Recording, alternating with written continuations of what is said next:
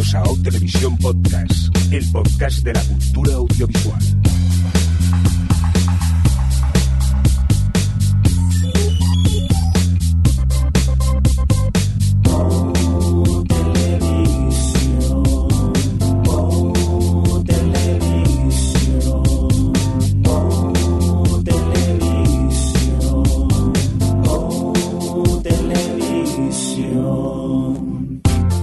¿Qué tal? Bienvenidas, eh, bienvenidos a O Televisión eh, Podcast, un podcast donde cuatro amigos nos reunimos principalmente para hablar de series de televisión. Edición la de hoy, la 319, correspondiendo a, dicho en términos más televisivos, la S17E12. Vamos a presentar al, al equipo. Eh, Javier Fresco, ¿qué pasa? ¿Cómo estás? Hola, ¿qué tal? ¿Cómo estamos? Eh, eso digo yo, ¿cómo estás? ¿Todo bien? Bien. Guay. Alex, ¿qué tal? ¿Cómo estás? Bien, ya se echaba de menos eh, escucharos, que hace siglos que no grabamos. No, no, si grabamos ayer, no sé de qué estás hablando, si aquí grabamos súper seguido. Pasa que no te lo dijimos. Sí. Venga, ¿quién más tenemos por aquí? Adri, ¿qué pasa? Hola. Hola. ¿Qué me cuentas? Pues nada, aquí quedan con ganas, con ganas de comentar cositas. Muy bien. Eh, pero antes te quieres meter con mi madre, ¿no? Parece ser. Bueno, no, con mi- no re- quiero que me llames por mi otro no, por mi otro nombre en realidad. Verónica Mars, ¿cómo estás? Sí, es que es, lo más cerca que había estado nunca de ser Verónica Mars, ¿eh?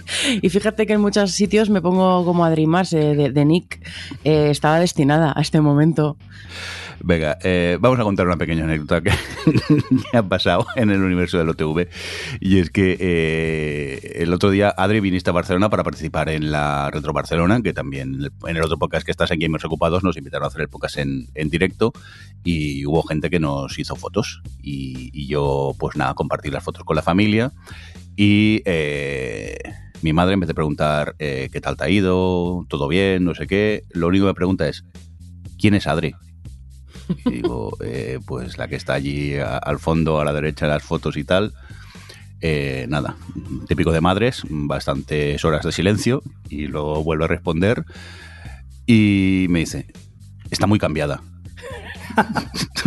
y de repente yo empiezo a pensar, digo, cuando mi madre ha conocido a Adri, si no la conoce. Digo, empiezo a darle vueltas. eh, digo, ¿cómo que cambiada? Dice, sí, ya no es rubia. y tiene el pelo más largo. Digo, ¿cómo? Y nada, ahí se quedó la cosa. Al día siguiente que fui a comer con ella, le pregunto, eh, a ver, eh, Manoli, ¿qué pasa aquí? Eh, ¿De qué conoció esta Adri? Y mi, mi madre, pues sí, de, de eso, de los, de los, de los streamings. Digo, a ver, Adri sabemos todos que trabaja en Amazon, pero digo, mi madre no creo que controle tanto. Digo, ¿pero qué pasa? ¿Que ha visto la serie esta, la, la última que hizo Adri, donde hace un, un cameo? Y dice, no, no, ahí no, en otro lado. Me quedo bloqueado y al cabo de un rato pienso y digo, espera, yo con Adri comparto la cuenta de... ¿Es HBO, Adri o Disney? HBO, creo. ¿no? HBO, sí. HBO. ¿Qué imagen hay en la cuenta de HBO? Yo tengo un avatar, no me acuerdo de quién, y creo que puedes poner en HBO avatares personalizados. Y entonces puse en el de Adri una foto de Verónica Mars. Y mi madre pensaba que Verónica Mars era Adri. Es que es tan bonito que alguien en esta vida pensase que yo era Kristen Bell. Además, esa carita que esa de, de- que esa foto del primer capítulo que sale Sí, ella súper como joven. así, súper jovencita, con la sonrisita. Ay. Pues nada, hizo, eh. Adri, que a partir de ahora eres para nosotros también Verónica Mars, que lo sepas. Ojalá. Oye, Verónica, que tienes cosas que contarnos, ¿no? Que tienes que saludar a gente. Bueno, sí, solo quería hacer un- da- mandar un saludo a Beatriz, porque es que, como es la vida, eh, que fui al concierto de Hans Zimmer en Madrid con mi hermano, el historiador oficial del podcast, eh, y estábamos ahí sentados, no sé qué, yo estaba ahí, ay, quiero ir a acercarme a la... De hecho, mm, fue porque me acerqué a la mesa de mezclas, o lo intenté, para hacer una foto y mandártela, y el de seguridad me dijo, no te voy, voy- no puede pasar por aquí. Y yo al volver me reí, en plan, ya la estoy liando. Y entonces entonces la, la chica esta, eh, Beatriz, me dijo, oye, ¿eres Adri? Y entonces me dijo que me había reconocido por la risa, que es algo que ya me ha pasado antes, que ya, ya a mí esto me raya muchísimo, porque no creo que tampoco tenga yo una risa así tal, pero eh, y resulta que es que es oyente del podcast desde el principísimo. Y, y nada, y la tenemos, está ahí sentada a nuestro lado, estuvimos charlando también durante el descanso y tal, y muy guay. De repente, no sé, pues eso, mi hermano flipando. Eh, y, y eso sí, es, no sé, como que hace ilusión y siempre pues nos pues, estuvimos hablando de series un ratillo y estuvo guay, ya que estaba, que grabamos, digo, le voy a mandar un saludo, ya que es oyente primigenia. Pues un saludito para Beatriz, muchas gracias por escucharnos. Y nada, vamos a seguir avanzando. Y, y- uy, ¿qué veo en el guion? Pero si hay una noticia y todo, Javi. Bueno, a ver, noticia, noticia que han pasado ya tiempo, pero bueno, igual toda la gente no lo sabe, pues vamos a comentarlo un poco. Yo no lo sabía, por ejemplo. No lo sabías. Bueno, no pasa nada. Eh, eh, hablamos sobre las plataformas de streaming de, de anime, que resulta que hasta ahora había una que era bastante buena, que era Crunchyroll. eh, y han salido dos más, así como de repente, una que se llama Animebox y otra que se llama Jonu Play. La de Jonu posiblemente la conozcáis o conozcáis eh, la, la- la editora, en este caso, que es eh, Jonu Media. Y lo que se han hecho es ponerse al día y hacer una serie de, pues eso, de streamings en más o menos directo. Eh, todos tienen una simulcast de este que a medida que se van saliendo en original, pues, eh, pues eso, tú, tú lo pones rápidamente al día siguiente con los subtítulos y lo puedes ver. Pero luego también tienen tanto Animebox como, como, o sea, como Animebox y el otro que, joder, ahora se me ha olvidado. Yo no play. Yo no play. Pues eh, los dos tienen también subti- o sea, doblado, que está doblado. Entonces, eso, pues, pues está muy bien. Está muy bien, sobre todo para toda la gente que quiere un consumo así rápido y mucha gente que conozco también, que no le gusta estar leyendo en Japo y los subtítulos y tal, pero bueno. Y entonces, a partir de ahí, pues tenéis eh, pruebas, muestras gratuitas, tanto de las tres plataformas, como luego ya, ah, pues, eh, pues por ejemplo, tener a 5.99 tiene Tomodachi, yo os digo lo de un mes, ¿de acuerdo? Y luego ya hay accesos premium que ya valen mucho más. Tomodachi, o sea, eh, lo que os digo, Animebox, por ejemplo, tiene el 5.99 eh, al mes. Eh, uy, uy, uy, uy, y espérate. A 3.95 tiene Play y luego eh, Crunchyroll, que lo estoy viendo aquí, sale a 4.99 al mes. Es decir, tú cuando coges esto, lo que hemos hablado muchas veces, no hace falta que te vayas a coger absolutamente durante un año, porque hay, eh, hay plataformas de estas que te dan durante un año te sale mucho más barato, claro, cualquiera de ellas. Pero sí que es verdad que pues, para ir viendo el catálogo que tienes de una y de otra, te puedes apuntar en un mes a una, otro mes a otra y otro mes a otra. Y quieres que no, pues vas saltando, vas viendo cosas diferentes. Yo creo que merece la pena, porque el, catálogo que tienen, si te pones a bucear con él, eh, pues eh, no te lo acabas. Pero Tengo una pregunta, Javi, Dígame, precisamente de eso, porque esa estaba mirando ahora si. Porque Crunchyroll, si lo conozco más, lo que pasa es que, bueno, hace yo hace muchísimo que no lo uso. Eh, me resulta un poco frustrante eh, utilizar Crunchyroll muchas veces, porque como es una plataforma para todo el mercado hispano, pero luego cuando vas a ver en concreto las cosas es cuando ya puedes mirar si está incluido en el catálogo, o sea, si desde España puedes ver ciertas cosas o no, porque ellos cogen los derechos dependiendo de lo que puedan en unos territorios o en otros. Eh, a lo mejor eso ha cambiado, no lo sé, porque hace mucho eso que no, que no lo uso. Pero, ¿qué tal son? O sea, sí, no sé si has probado los, los dos nuevos Animebox y Yonu Play, pero porque estaba yo aquí mirando veo que Animebox, por ejemplo, tiene muy buen catálogo de cosas clásicas, bueno, clásicas, como que si alguien se, puede llamar ataque a los titanes clásico, pero me refiero a, a cosas muy potentes y que a lo mejor ya tienen muchos años y el otro lo, lo veo que son cosas, no lo sé, que no conozco, eh, que son, tienen cosas mayormente repetidas, eh, se han repartido los derechos de las cosas. Eh, así- ¿Tú que los has usado? ¿Cómo has visto eso? O sea, por curiosidad. Yo lo veo bien. De hecho, por ejemplo, el doblaje también tienen incluso pues en catalán. He visto algunos que sí que tenían también en catalán, es, eh, también tienen en gallego y en euskera también. Pero tienen Pero- diferentes cosas las tres plataformas de series, digo. Sí, tienen cosas diferentes y también cosas que son iguales. Eso es inevitable. O sea, si al final la gente acaba viendo Guardianes de la Galaxia, eh, o Guardianes de la Galaxia, ah, anda que yo también, Pues, eh, por ejemplo, My Hero Academia, pues eh, te lo puedes encontrar en otros sitios. Y, y hay cosas que, que, sí, te las puedes encontrar que son diferentes, son iguales en, en, los tres sitios, pero luego también, eso también te facilita, ¿no? A la hora de, por ejemplo, elegir una, una, plataforma, creo yo. Porque sí que vas a poder seguir, por así decirlo, en, en las otras dos y luego también eh, tener las que son únicas de cada uno. O sea, que, que merece la pena en ese sentido. O sea, si tú puedes repetirla, pues está bien. O sea, no, no, repetirlo, sino continuarlo en una plataforma y luego en la otra. Yo creo que al final hay que hacer como se hace ya la gente con las plataformas que tenemos ¿no? de series más habituales, que es decir, a ver qué quiero ver. Miras lo que quieres ver, en cuál está más de las cosas que quieres ver y coges esa. Eso es. Porque está echando vistazo al catálogo, Anime Box tiene muchas cosas que están en Crunchyroll y, pero luego es verdad que Crunchyroll, por ejemplo, tiene algunas cosas exclusivas de, que tienen los derechos ellos solo. Y luego Honu al final es la que tiene pues lo que licencian ellos. Eh, sí. Yo creo que está bien. Oye, mira, más opciones. Y, sí, sí. Y al final es un poco ya como con todo el streaming en general. Y yo creo que ya desde, desde un poco el tema de las cuentas compartidas de Netflix y tal, yo creo que ya eh, se ha instaurado un poco esto de cada mes tengo, entre mucha gente, de cada mes veo un poco qué quiero ver y me voy contratando la plataforma que, que me interese por lo que hay.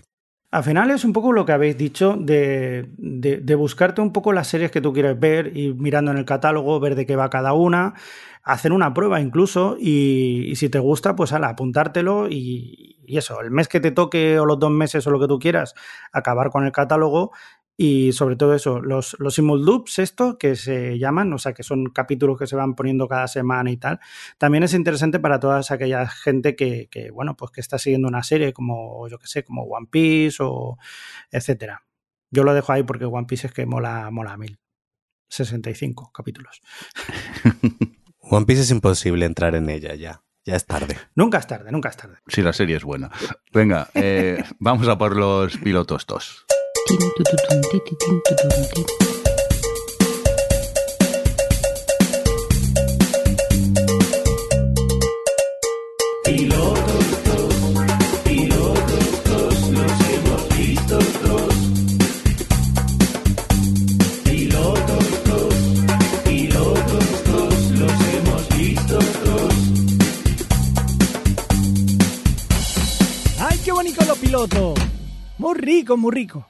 Venga, pilotos dos. Pues venga, vamos a empezar contigo, Alex, y este Summertime Render que tenemos en Disney. Cuéntanos un poco de qué va esto. Pues mira, seguimos hablando de anime. En este caso, como has dicho, está en, la, en Disney, que también se ha apuntado a esto de, de poner animes e incluso de los simulcast. Es decir, también tiene, está estrenando algunos animes semanalmente a, a ritmo de Japón. Es decir, que sí, que ya ahora ya eh, se ve que es uno de los contenidos más potentes y estas plataformas como Disney apuestan por ello. En este caso, Summertime Render es una es una serie muy peculiar, la verdad. Eh, voy a intentar hablar de ella sin hacer spoilers porque parte de la gracia es ir descubriendo lo que se va reservando.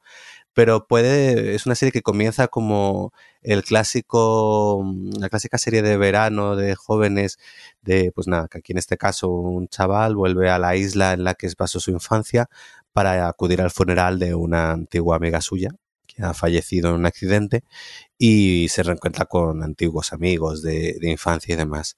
Tú cuando empiezas el anime es un poco el tono de este tipo de historias, es decir, eh, además... Eh, pues bueno, eh, un, tono amable, con sus bromas un poco, pues bueno, como son los japoneses, que siempre hay que acabar viendo tetas y bragas, aunque no venga cuento.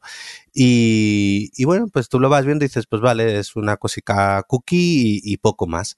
Pero eh, es de estas series que se reservan un giro, podemos decir.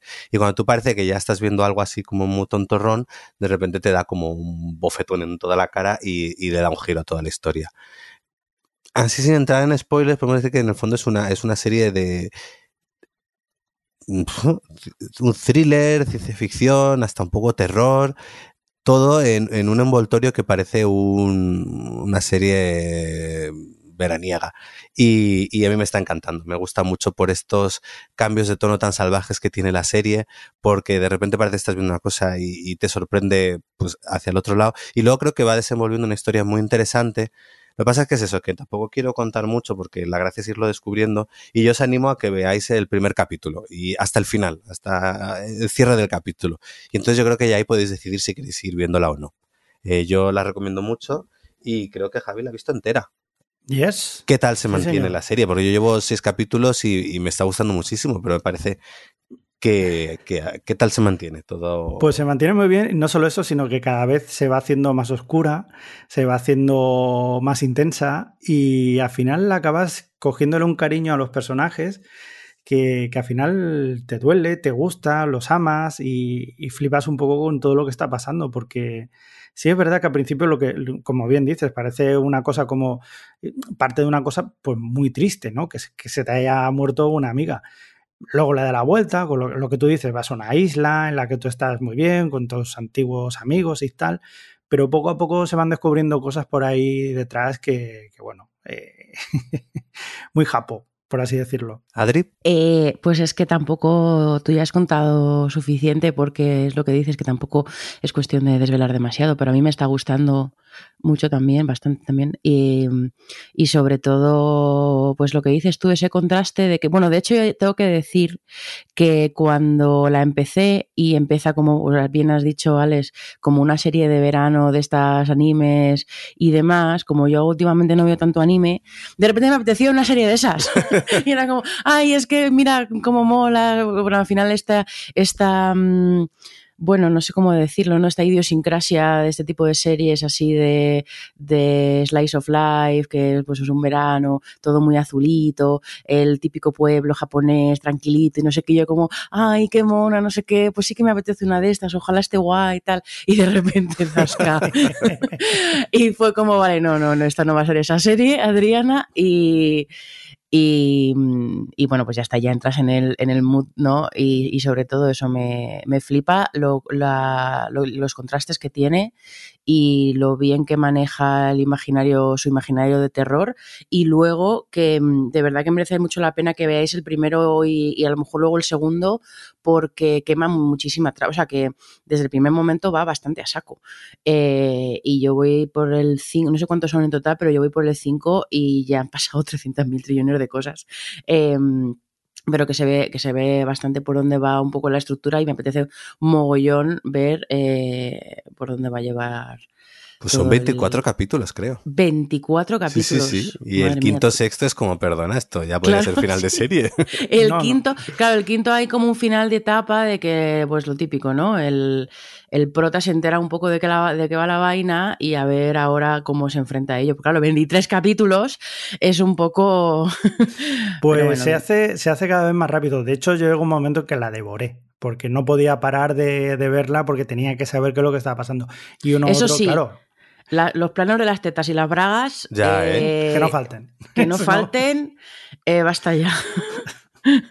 Pero por suerte son eh, de, bastante de vez en cuando, pero, pero no, puede no podía fallar. Oye, pues, eh, por cierto, que creo que hemos dicho mal el título al principio, hemos dicho Summertime Render y es eh, Rendering, ¿no, Javi? Que me lo rectificaste. Rendering. Es rendering, eso, Summertime Rendering. Pero vamos, que si no, recordad que en el MP3, si vuestro podcatcher lo lee, aparece el título de la serie que estamos hablando en cada momento, y si no, en el, nuestro blog, que no hhhtv.com, allí también tenéis todas las series de las que hemos hablado en este episodio. Seguimos avanzando. Adri, The Power. Pues The Power es una serie de ciencia ficción que está en Prime Video, que está basada en una novela del mismo título y la creadora inicial es, es la creadora de Jessica Jones eh, y creo que había estado en otra así top, no me acuerdo. Eh, lo que pasa es que luego The Power es una serie que ha tenido lo típico que es como se llama, ¿no? El development hell, que, le, que les costó un poco sacarla eh, por, también por el COVID y cosas así. Y luego ha habido como, se ha metido como más gente en el desarrollo. Eh, y la premisa de tanto del libro como de la serie es que, bueno, de repente las niñas adolescentes empiezan a tener eh, como que desarrollan un, un órgano nuevo eh, que les pro, que hace que, ten, que puedan generar electricidad con las manos. A, a- a placer, vamos. Y entonces, bueno, pues eh, empieza como una revolución eh, social a raíz de eso, ¿no? A raíz de que las niñas adolescentes, de que las mujeres eh, pueden tener este, este poder. Y, y todo, de primera se cuenta todo desde el punto de vista de cinco personajes adolescentes eh, que viven en diferentes partes del mundo. Eh, hay una en Estados Unidos, hay otra en Inglaterra, hay otra en Chechenia, ah, bueno, pues por, un poco por todas partes. En África, bueno, es que pasan por bastantes ciudades allí, porque ahí, bueno, pues depende de las tramas, la, revolución va a diferentes velocidades, que es una de las críticas que tengo con la serie, y ese es un poco el punto de partida. Eh, a mí me está gustando, lo que pasa es que, bueno, pues es uno de esos casos de Adri re- rellena los huecos, porque eh, para, es súper interesante la premisa, lo que pasa es que está, para mi gusto, un poco desequilibrado eso, las diferentes tramas y el avance de las tramas, porque hay algunas que, por ejemplo, el personaje británico, que es que mola un montón ella, eh, el estado social que a ella le rodea no tiene nada que ver con, con lo que está pasando en, Estados Unidos o, o en Oriente Medio, que, que hay como revoluciones sociales brutales que no, o sea, que, que dice, no es que estén acusando que en diferentes lugares del mundo esto tiene un impacto distinto, no, simplemente que va avanzando según interesa en el momento o que no, como que se siente que no van, al, al- no van a la par todas las tramas. Y se hace un poco raro, se hace un poco raro que en una trama estén sufriendo eh, mogollón, ya estén ahí pues bueno, eh, han salido como grupos de señores eh, incels a ir en contra y esto no puede ser y no sé qué, y en, en otro, yo que son en Estados Unidos y en Inglaterra, pues esté todo como casi como si nada, ¿no? Que no estamos hablando de, dos países, o sea, son dos países al final eh, angloparlantes y de primerísimo primer mundo, ¿no? Entonces es, un poco raro y esto pasa en los dos primeros capítulos, ¿eh? que no estoy, es que no os estoy peleando mucho y es algo que se acusa desde el primer momento. Y, luego, pues eso, eh, hay veces que están más interesados en, al final, cuando empiezas la serie, parece que va a ser un, como un eh, camino, o sea, una serie de madurez que utiliza esto de los poderes como una alegoría, ¿no? Eh, pero realmente no, realmente enseguida se convierte en un discurso, pues bueno, sobre lo que, pues bueno, sobre el feminismo en la actualidad, ¿no? Porque además lo van enfrentando desde las, los políticos, desde muchos frentes. Y me, y me da pena, porque es que todos los frentes y todos los planteamientos que tiene son súper interesantes. El problema es que es este equilibrio que hay un poco entre todas las partes y entre todas las tramas y entre todos los personajes, porque de forma aislada eh, está muy guay. Eh, muchas de las tramas y muchas de, pues eso, la corrupción del poder, eh, está Tony Colette eh, a la cabeza que está fenomenal en, en- su papel. Eh, y, y a ver, yo, bueno, al final como es una serie de ciencia ficción, tiene este trasfondo social, yo al final me mm, la voy a acabar y la estoy disfrutando, pero soy bastante consciente de, de sus fallas y de que supongo que habrá gente que a lo mejor ha empezado y ha dicho, pero, es- o sea, como que es un poco raro, ¿no? No, yo creo que ninguna, nadie más la ha visto, ¿no? Por- por- ah, sí, Mirindo, vámonos, tú has visto un par, eh, los dos primeros nos gustaron mucho, lo vimos juntos. Gracias pero- por él, nadie más la ha Sí, visto. Ah, sí, siento, espera, que la vi es que- contigo. He teni- es verdad, es verdad, he tenido el momento de lapsus. Pero claro, los dos primeros es cuando todavía están las chavalas descubriendo esto y, y todavía no se acusa tanto esto. ¿O ¿Tú qué sensación tuviste? A ver, yo solo vi estos dos primeros y quizá no he llegado al punto que tú, de lo que tú has llegado a, a- a ver con la serie, pero sí que es verdad que a mí esos dos primeros capítulos me mantienen el interés por seguir viendo más a ver eh, qué es lo que va a pasar. Pero sí que es verdad que los dos primeros son como muy introductorios todavía y te están definiendo mm, más o menos lo que está ocurriendo. Y me quedé con ganas, la verdad que me quedé con ganas. Lo que pasa que últimamente por falta de, tiempo, porque es que he tenido que ir de viaje a Irule y esas cosas y estoy muy liado, eh, no, no me da tiempo a ver series, pero sí que la tengo pendiente para continuar con este de, Power porque la historia de momento me está llamando la, la atención. Pero vamos, en algún momento seguiré con, con ella. Vamos a seguir avanzando con más cositas. Eh, Javi, ¿qué pasa con Mrs. Davis? Que, que estás Ay, un poco enganchadico, ¿no?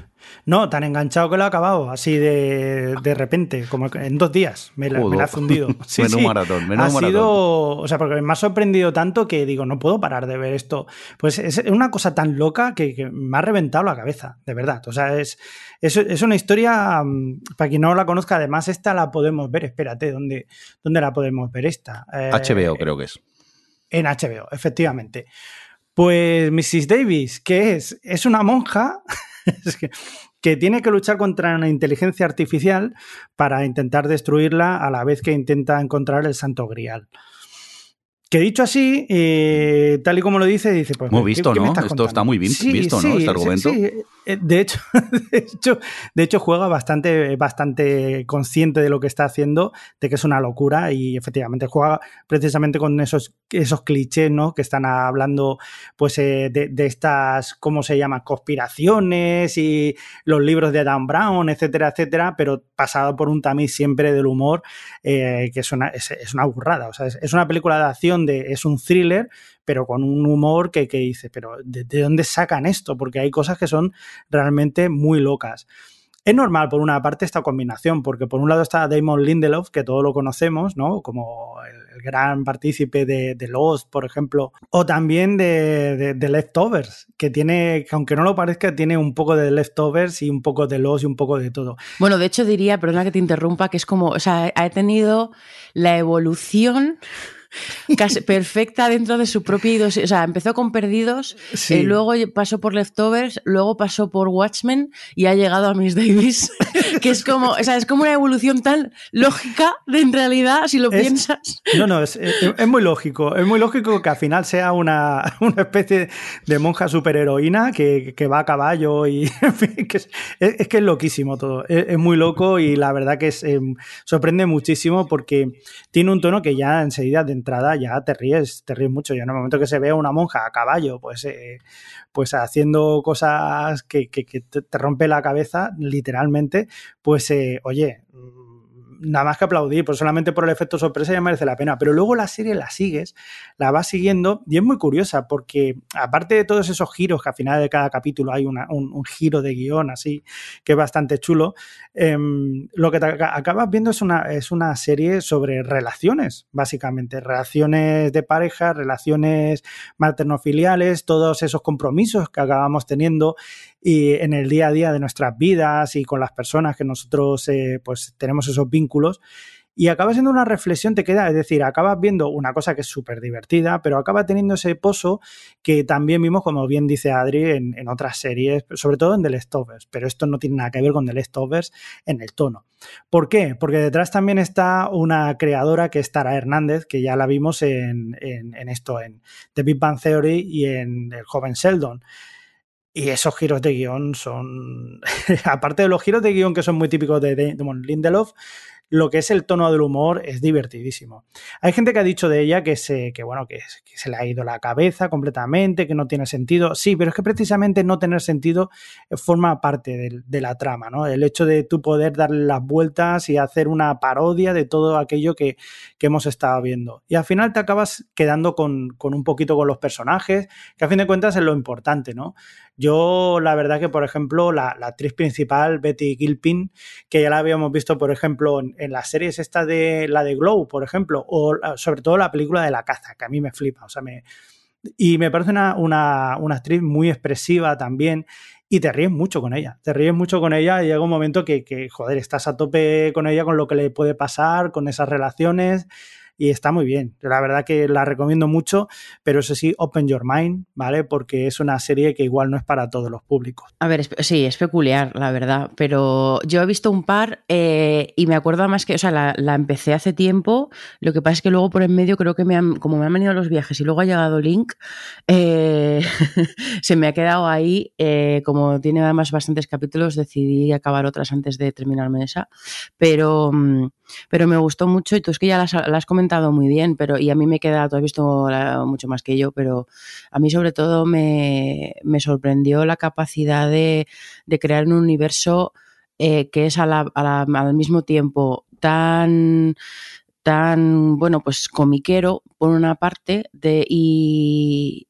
y tan peculiar y tan idiosincrásico y tan como con, y tan original, porque la forma en la que tiene de plantear este no deja de ser no sé si decir futurista, lo que, porque es que no es futurista, tiene ahí lo- el tema de la inteligencia artificial eh, que te deja bastante locker desde el primer momento, em, todas las posibilidades que tiene a nivel argumental y social y demás, pero luego lo que es, eh, bueno, pues el- lo que es el universo no es que sea de futurista ni nada de eso, eh, pero sí que, sí que supone ciertas cosas que cambian bastante el juego y es súper curioso de base. Y luego lo que dices tú, que, que desde el primer momento sorprende un montón con los personajes y, mm, y que también es otra que, que quema bastante trama. O sea, que desde el primer momento, cuando estás viendo el primer capítulo y crees, crees pensar de que cómo va a ir un poco la serie, eh, con los dos que yo he visto, la serie tira por los suelos todas las expectativas que te puedas ir cre- creando eh, según vas viendo los capítulos. Así que yo tengo ganas de seguir porque porque bueno, me pareció súper original e interesante y tengo muchísima, muchísimas curiosidades de ver por dónde la lleva, porque además, pues, y por lo que dices, eh, pues eso, tiene, cada capítulo tiene pinta de, de ir siendo más loco y, y además luego te- tiene con personajes, la, protagonista es ella, pero luego tiene un montón de secundarios estrellas con personajes que dan gusto y, y tengo también bastante curiosidad a ver por dónde van, así que Otra, otra cosa que quería decir, quedaros con la banda sonora porque también es bastante re- o sea, reveladora y además eh, lo que pasa con las series estas que son que tienen que ir a un sitio y a otro del mundo, hay un momento que pasa en España también y utilizan siempre las canciones típicas de cada país y tal. Y aquí ponen a Janet. ¿Por qué te vas? Y, Obra y me pareció maravillosa. me pareció que, que hay un momento que dices que, que- o sea, que, que, sí, te rompe mucho los, los moldes, eh, como dice Adri, y la verdad que es, es muy chula. Es muy disfrutable, ¿eh? Bueno, pues tenía ganas de verla, pero si está Janet en la banda sonora, ya te digo yo que de cabeza que me voy a, a verla. Cuando vuelva a Dirule estaba a caer. Mi, eh, recordar, Miss Davis que tenéis en, en HBO. Seguimos avanzando. Vamos a ver si Alex ha cambiado de opinión después de los mensajes que nos dejó en Telegram tras ver The Idol en HBO, Alex. Eh, no, porque solo he visto el, no, no he visto más y tampoco tengo intención de, de verla. The Weeknd es la nueva serie de HBO que está producida por, por bueno, The Weeknd y el primer capítulo dirigido por Sam Levinson y cuenta o, nos sigue un poco la historia de una estrella del pop y bueno, en el primer capítulo pues vamos viendo un poco lo que se ha filtrado una foto suya muy comprometida y a la vez está preparando un poco como su regreso y demás. Y bueno, nos, hace un poco como un vistazo a lo que es este mundo de, pues eso, de, a- de esta industria de las estrellas del pop y demás. Lo que pasa es que me desagradó por varias razones. Por un lado, la mirada que tenía la serie es una mirada eh, súper masculina, pero bastante eh, sucia. Podemos decir que a mí un poco desagradable la forma en la que va retratando a la protagonista femenina.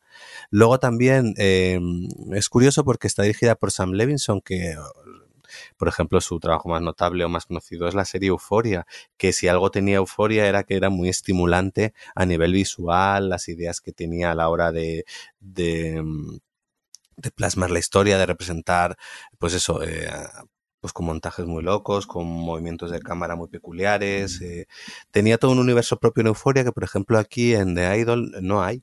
Y entonces es una serie que es bastante, eh, a nivel de dirección, viniendo de él, bastante ramplona.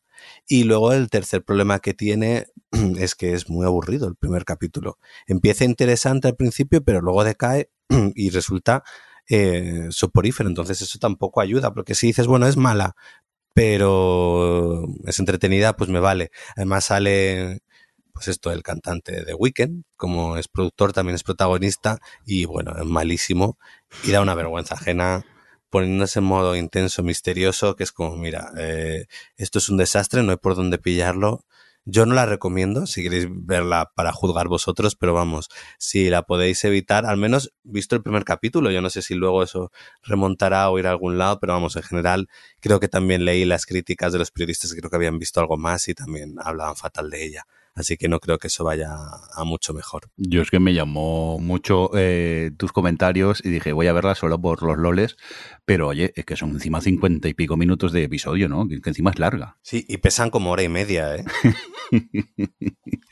Venga, pues vamos a dejar este de Idol que tenéis en HBO y vamos a seguir avanzando y nos vamos a por esta producción de Disney, Adri, este Not Dead Yet. Bueno, no es Disney, o sea, está en Disney Plus, Sí. pero es Star. Ah, Vale, es verdad. Bueno, pero que tenéis en Em, Disney Plus. Bueno, pero no está diferenciado al final en la plataforma.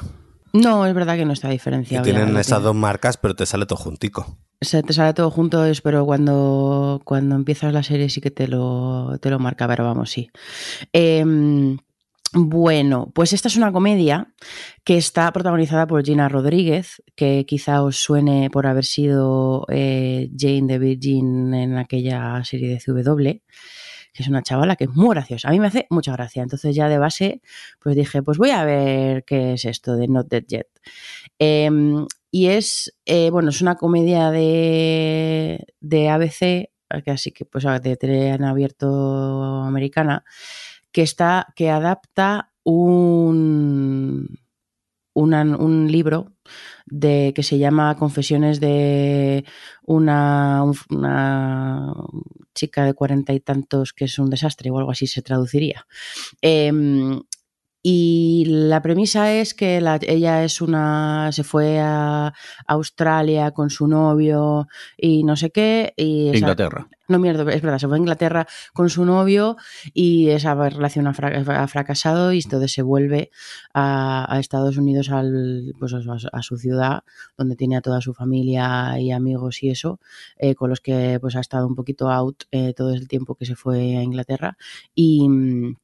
y es periodista y entonces, bueno, pues le dan un trabajo en un periódico escribiendo la, eh, panegíricos, o sea, escribiendo de gente eh, como un poquito elaborados, como de gente famosa o que es relevante de ese estado o lo que sea, eh, pues bueno, pues mm, tal. Y entonces eh, tiene un puntito la serie, marcando las distancias, porque la otra, o sea, porque, bueno, tiene un puntito tan muertos como yo. Lo que pasa es que tan muertos como yo era una serie con un tono y con un, una esencia muy muy peculiar, como muy friki, así rarunchi, eh, y esta tiene un humor y un tono mucho más abierto y normal. Pero bueno, el, el- realmente lo que, lo que mejor funciona de la serie precisamente es el, ese punto de tan muertos como yo, porque ella lo que empieza a hacer es que cada vez que le asignan a alguien que tiene que escribir la eulogía, pues eh, él empieza a verles, a ver cómo y además la serie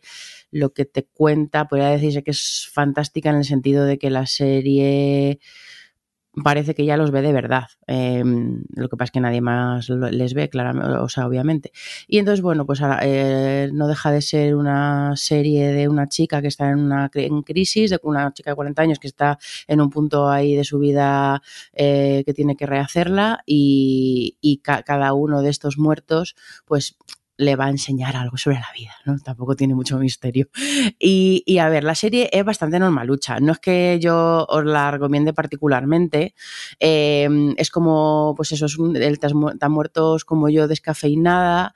eh, muchos lugares comunes con respecto a este tipo de historias de madurez, de, de chica en esta edad que le ha pasado este, este tipo de desengaños y demás pero y se la ve venir a 5 kilómetros, pero es que Gina Rodríguez es muy graciosa y yo soy una chica de 40 años, entonces mira, eh, me, va bien, me, me parece todo bien eh, y los capítulos son corticos y así para la última serie del- de la noche o lo que sea, para algún ratillo muerto me iba, la- vamos, me ha entrado bastante bien y ya está, pero bueno, está renovada, lo cual es, eh, porque además el final fue como perdona. Em, lo cual es una buena noticia y, y para la que los que os guste ese este tipo de comedias así lo- yo creo que lo que lo que diría que tiene peor eh, y que con eso un poquillo mejor tratado la serie ganaría bastante son los secundarios porque al final este tipo de comedias no deja de ser una comedia de, de estas de, de lugar de trabajo no porque al final el día a día de la serie lo ves casi siempre o sea particularmente en, el, en la redacción donde trabaja y luego un poco en su casa pero em, eh, los secundarios y la, o sea, eh, al final son mucho en estas series y es probablemente lo más flojito que tiene, que son muy estereotipados y no acaban de romper un poco, bueno, pues con ese, con, con que ya les ya has visto ese tipo de personajes, ese tipo de situaciones, ese tipo de chistes, ¿no? Eh, por eso lo que mejor funciona es los muertos a los que ve, porque es donde la serie pues te aporta algo un poquito más distinto y sí que tiene perfiles de, de personajes un poco más eh, estimulantes. Pero bueno, a ver si para la segunda le coge un poquito más el tranquillo con los secundarios y, yo me la veré con gusto.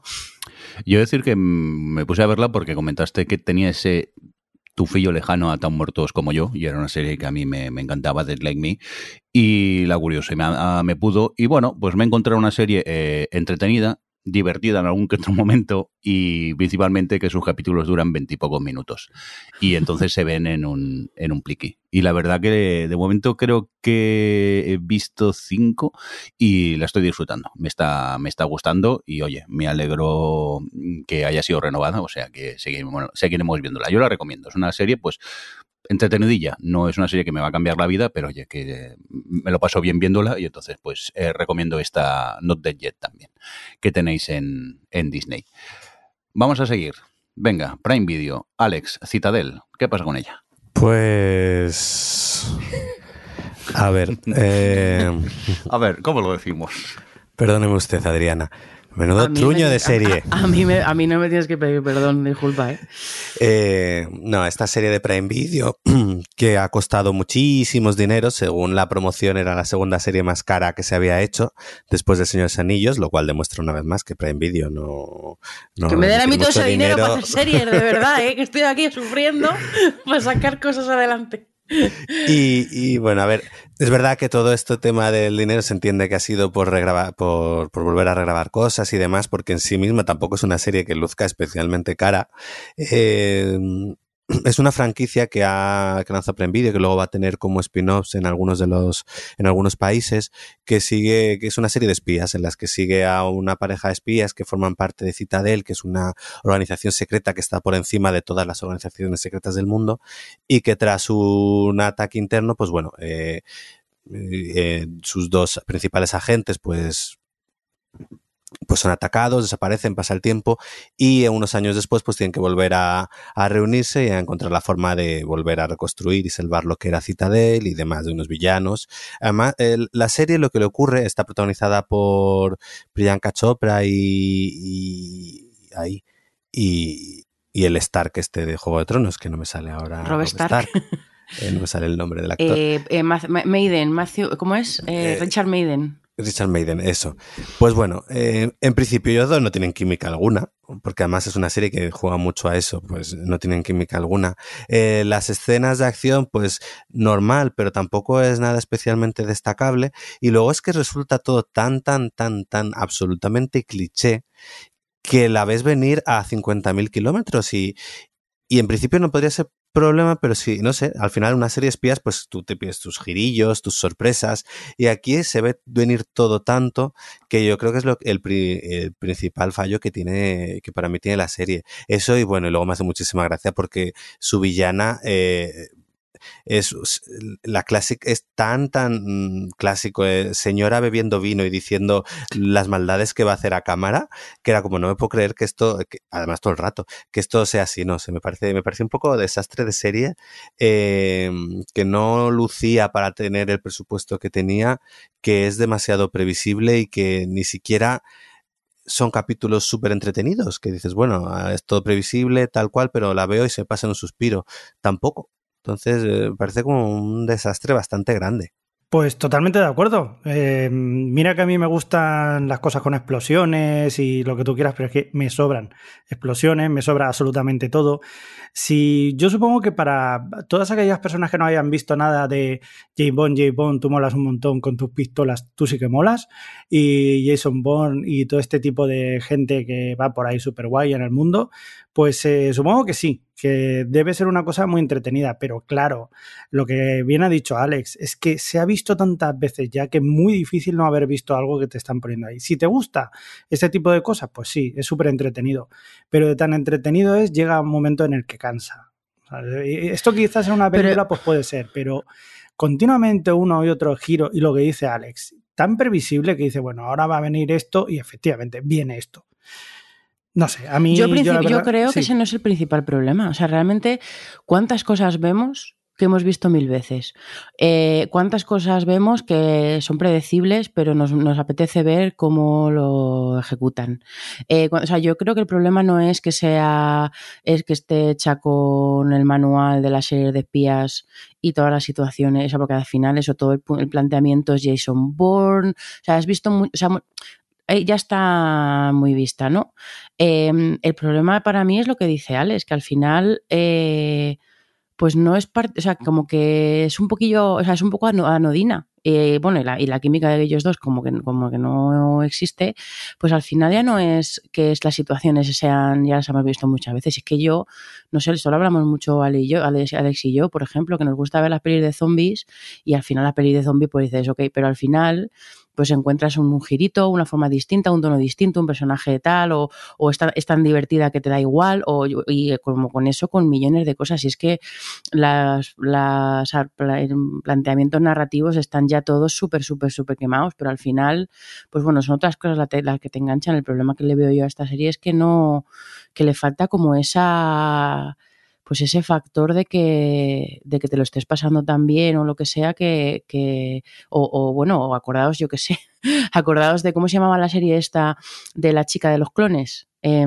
Orphan Black. Orphan Black, que, que, yo me acuerdo cuando iba, la estábamos viendo, era como, es que esta serie no tiene ni pies ni cabeza, está llena de agujeros, o sea, yo solo vi dos temporadas, pero estaba, sobre todo la primera temporada, estaba llena de agujeros, de cosas que no tenían ningún sentido, eh, que si te parabas a pensar, decías, madre mía, qué desastre, pero es que luego era tan, tan entretenida cada capítulo, y ella lo hacía tan bien que no importaba, porque tú estabas como, pues que me lo cuento, o sea, me lo, me, lo, me lo trago todo, me lo trago todo. Pues ese es, el problema es que le, falta como ese factor a Citadel, ¿no? Y yo me vi, tú ya has visto que has visto, eh, has visto tres capítulos, Javi, yo hablando de esto eh, con un compañero, no, mírate el tercero, que el tercero eh, tiene además mucha acción y no sé qué, y pues bueno, sí que es verdad que tiene como secuencias así más pintonas, pero, pero me pasó lo mismo, como si es que a mí lo que me falta es como ese factor de de joder, que, que, que, que súper entretenido es, ¿no? Pero claro, bueno. porque al final tú es lo que siempre decimos, tú te enganchas por unos personajes. Si la serie hubiese apostado porque ellos dos fuesen más interesantes, pues bien. Sí. O la, lo que parecía que en principio iba a tirar, que era más el rollo este de a lo mejor la pelista de señor y señora Smith, de vamos a jugar un poco con, hmm. pues con la química de ellos dos y, y jugar a eso pues bien, pero es que tampoco funciona esa parte. Entonces, si, si ellos dos no enganchan la serie, la trama, porque dices, bueno, como Orphan Black o como tal, tiene una trama súper loca, pues la sigo, tampoco. O tiene muchísimo giro, como yo que sé, eh, Alias, que tenía también giros loquísimos y tal, pero tampoco. Entonces, al final, en ninguna de sus bazas está como que va muchas cosas, pero ninguna la hace especialmente bien. Entonces, yo creo que el gran problema de Esber, que es, es, lo que has dicho, el gran problema de que tiene Citadel es que es olvidable, que la ves y a la hora te has olvidado de ella. Y claro, cuando tú haces una serie que, que además quieres que sea franquicia, que vaya a tener eh, luego spin-offs en diferentes países, lo último que quieres es que sea olvidable, entiendo yo. Así que yo, no sé, ahí han errado un poco el tiro. Pues sí, Venga, dejamos Citadel de lado y acabamos este bloque de pilotos TOS con eh, Silo, que Alex nos cuenta un poco, pues, de qué va esta serie. Pues mira, esta es la nueva, es una nueva serie de Apple TV que, mira, os la voy a resumir rápido. Eh, los 100 temporada 2, básicamente. con dinero. con dinero. Bueno, bueno más o menos, tanto, más o ¿eh? menos, más o menos. Así es, es un, una de estas series un poco también high concept, que uh, últimamente es que estoy viendo muchas de estas series de, de descubrir qué es lo que está pasando. Eh, y en este caso, para no, para no contar mucho, se, estamos en un mundo distópico en el que eh, la población que sobrevive sobrevive en, en, un silo, en un silo gigante en el que viven, creo que son 10.000 personas, dicen en la serie, y tú, como espectador, desconoces un poco el motivo por el que están ahí. Eh, la gente sabe que ocurre algo fuera que no que les impide salir de ese silo y, tienen que hacer su vida ahí. Y entonces una, una, serie que a mí me gusta mucho porque juega muy bien con el tema de la importancia que es la historia, eh, la importancia que es conocer lo que ha sucedido Y aquí juega con que eh, por circunstancias se, se han borrado un poco todos los recuerdos, o bueno, toda la historia, toda la historia que hay sobre el motivo por el que entraron en el silo, y entonces la gente no sabe realmente por qué están allí, más allá de que si sales fuera eh, te puedes morir. Y entonces a partir de ahí empezamos eh, siguiendo a, un sheriff y a su mujer y a la situación y te van mostrando un poco todo lo que sucede en el silo. Y tú como espectador tienes que ir descubriendo, pues eso, por qué están ahí, qué es... eh, por qué no pueden salir, cómo se estructuran socialmente dentro de ese silo. Y es una serie que a mí me, ha gustado mucho, más allá de la coña de los 100 temporadas, que realmente va muy por ahí. Eh, creo que tiene cosas muy que ya hemos visto otras veces dentro del género, pero a mí me ha sorprendido un poco la forma que tiene de contar la historia, eh, la forma de presentártelo todo, que quizás no es la más habitual. Y por no contar más, yo, yo la recomiendo, creo que está bastante bien y dentro que al final, dentro de lo que hace Apple, que si ya me he quejado que a veces la ciencia ficción le sale un poco rana con cosas como por ejemplo, pues yo que sé, fundación, sí, eh, pues bueno, en este caso creo que han acertado más y, y a mí me está gustando bastante. ¿A vosotros qué os está pareciendo? A mí me está gustando mucho. Es, eh, para mí está siendo una de las series del año. Muy mal se tiene que, poner para que no acabe siendo, pues eso, una de las mejores, por lo menos a mí, en mi gusto. Y totalmente de acuerdo contigo. Es una serie que, bueno, pues también es muy claustrofóbica, es un ambiente muy cerrado. Rebecca Ferguson lo hace de maravilla. Mira que yo esta actriz la había visto en películas y no, no me acaba. Que todo el mundo dice que es muy tal, pero quizás eran los papeles. Pero en este papel eh, lo borda, la verdad que lo borda. Y en comparación con lo que estábamos hablando antes con una serie como Citadel, que tiene una cantidad de recursos, aquí también hay recursos, porque también hay, está todo bastante bien hecho. Pero la, la diferencia está en que, por ejemplo, eh, llega a haber un momento de tensión tremenda, como no había visto nunca, por apretar un tornillo. Que dices. Eh, Joder, qué yo lo- capítulo, ¿eh? ¿Qué, mal lo llegas a pasar por apretar un tornillo o por una, una situación que tú en cualquier caso dirías, pero a ver, que tampoco es tan importante. Pues sí, al final es el cómo te cuentan las cosas la diferencia, ¿no? Y en este caso, eh, yo creo que la, la- la trama la lleva muy bien, todo lo que se está viendo, lo que pasa dentro del silo, lo que, lo que tú esperas, eh, vas descubriendo a través de los protagonistas todo lo que pasa y te lleva a una, una sensación de querer saber más que, la, hace, la hace fantástica. O sea, yo, yo para mí es una de las series, la estoy disfrutando muchísimo y espero que se acabe y espero mal que se acabe porque igual nos dejan con más dudas para la siguiente temporada, si la hay. Que espero que sí, porque yo no quiero que se acabe nunca, never. Eh, pues es que ya no tengo mucho que añadir. Yo solo eh, eh, suscribir lo que han dicho Alex y Javi. Eh, sobre todo que creo que tiene una estructura muy guay que mm, como que juega, a pesar de que es eso, de que también caiga lo que decía, lo contrario que decíamos de Citadel, ¿no? A pesar de que tengamos lugares comunes de este tipo de historias, la forma en la que lo van estructurando y van sorprendiéndote con cómo manejan el avance de la historia y lo que le va pasando a los personajes y demás, pues te tiene tan así que yo maldije en el momento en el que decidí empezarla en, en lugar de esperar a que estuviera emitida entera. Em, y, luego que eso, que tiene muy buena estructura también en el sentido de que empieza los primeros capítulos muy centrada en plantearte los misterios, pero, pero en plan bien, desde también lo emocional, y luego ya vas poquito a poco eh, profundizando más en el pasado de los personajes. Tiene muy buen equilibrio entre eso, entre al final contarte historias de personajes y eh, para no quedarse solo en, en, misterios y misterios y misterios, que eso eh, al final puede agotar. Y, y eso, equilibrar eso, la, parte más de emocional y, y demás con la parte de, de plantear y resolver preguntas, ¿no? De por qué están ahí y, qué está pasando. Y, tiene como muchos momentos que, que dices, mmm, yo no, o sea, bueno, sí, yo la verdad es que he sufrido un poco con esta serie de, de, cagarme en no tener el siguiente capítulo. Pero bueno, está bien que pase esto, la verdad, hoy en día, porque cada vez me cuesta más, así que lo aprecio. Yo la recomiendo y de así de lo que es verdad que tam, tampoco es que sea o sea que en cuanto a, mm, a presupuesto a cómo luce está bastante pintona yo, y sobre todo cuando tiene que desatarse y tiene que, que tirar más de, de, que luzca como por ejemplo el capítulo del tornillo lo hace o sea que, que muy bien Me está gustando. También tiene pinta de ser serie que el último capítulo de la temporada va a acabar como el momento escotilla de perdidos. Bueno, tiene Sí, to- es pero que lo- totalmente. Lo, estoy viendo venir a kilómetros. Así, mira, ya me enfado con, con preaviso. Venga, dejamos este siglo y nos vamos a por cosas que hemos visto y queremos destacar. Hey. Cosas que hemos visto y queremos destacar. Cosas que hemos visto y queremos destacar. Cosas que hemos visto y queremos destacar. Cosas que hemos visto y queremos destacar. Venga, pues cosas que hemos visto y queremos destacar. Y es que la oscuridad ha vuelto a nuestras vidas y es que se ha acabado Ted Lasso. ¿Y ahora qué hacemos con nuestra vida, Adri? ¿Eh? ¿Qué hacemos? Ay, bueno, mira, yo por lo menos me había, luego ahora hablaréis de ella, creo, pero yo me he guardado otro sitio medio lugar feliz, aunque es en otro rollo, pero no he empezado Somebody Somewhere, la segunda temporada, precisamente, porque es que no podía soportar, o sea, ten- tenía que tener otra serie que me generase así sentimientos similares eh, para cuando acabara Ted Lasso, porque no podía eh, soportar la idea que se nos acabara.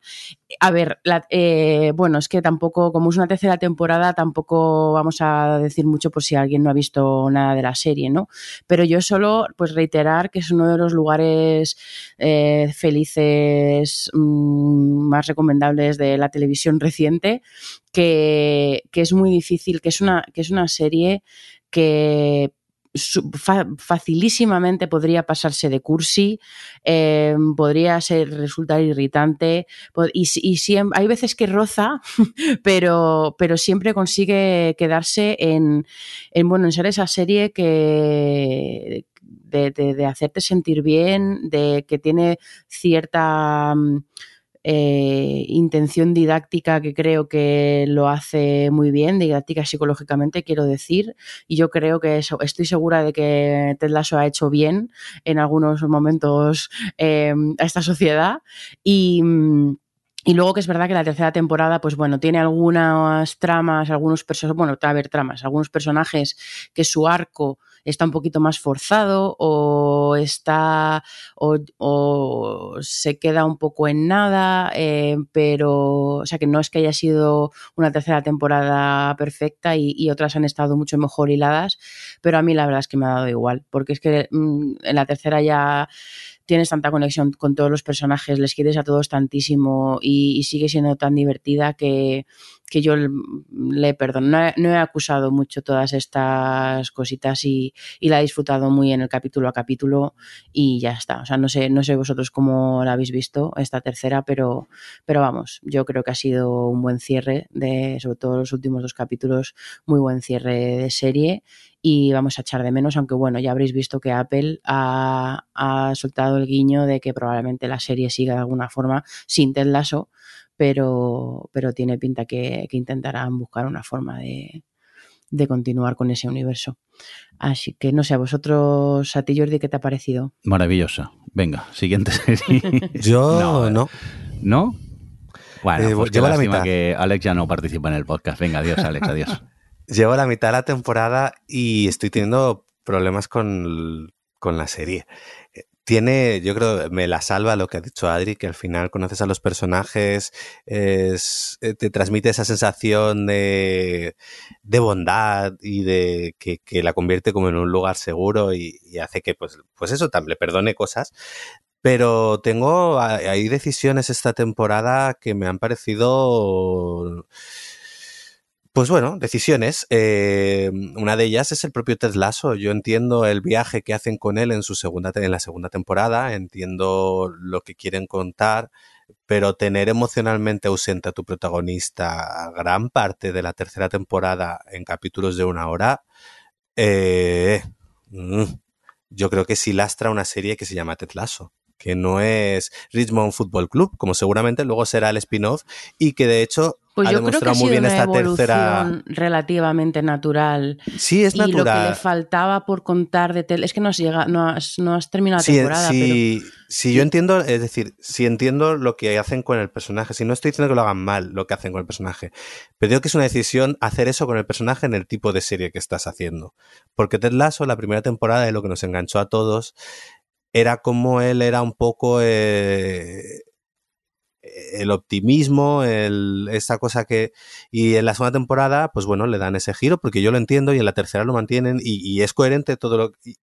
Decir, que creo que es coherente lo que hacen con el personaje. Lo que parece que a mí me parece que, que lastra la serie cuando la serie es Ted Lasso y, y, tenerle ausente emocionalmente durante al menos la mitad que llevo, eh, uf, yo creo que, que, le pesa, le pesa y luego hacen que también, luego tiene otra cosa, que los capítulos pasan de durar media hora a una hora, o hora y cinco, eh, lo cual hace que también metan tramas que no, no funcionan. Lo siento, pero toda la trama del entrenador que ahora que se ha ido de un equipo y está en el otro, pues mira, es que es de vergüenza ajena. Eh, la trama de Kaylee, pues, puff. Eh, la trama, bueno, tiene el capítulo de Ámsterdam que, que, voy a olvidarlo, no ha pasado entre lazo ese capítulo. Eh, entonces, luego la, la, disfruto porque, pues bueno, porque tiene todos estos momentos que, que, me están funcionando muy bien del equipo, del equipo siendo equipo, de cómo las relaciones entre todos los jugadores eh, están ya tan bien construidas gracias a lo que Ted ha hecho.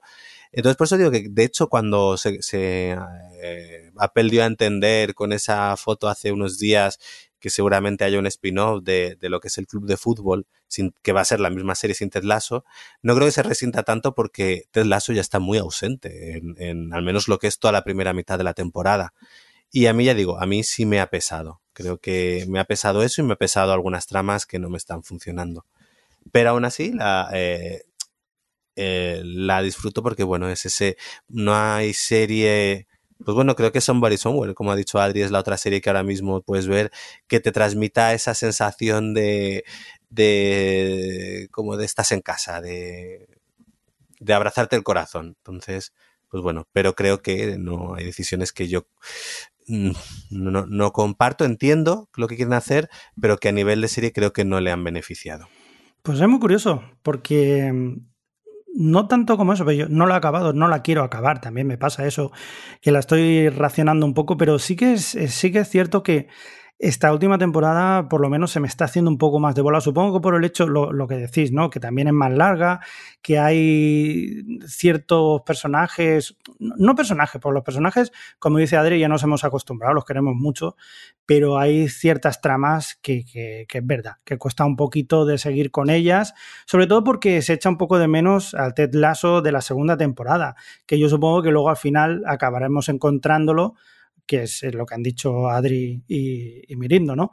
Pero a mí me, está costando, me está costando y aún así me está encantando.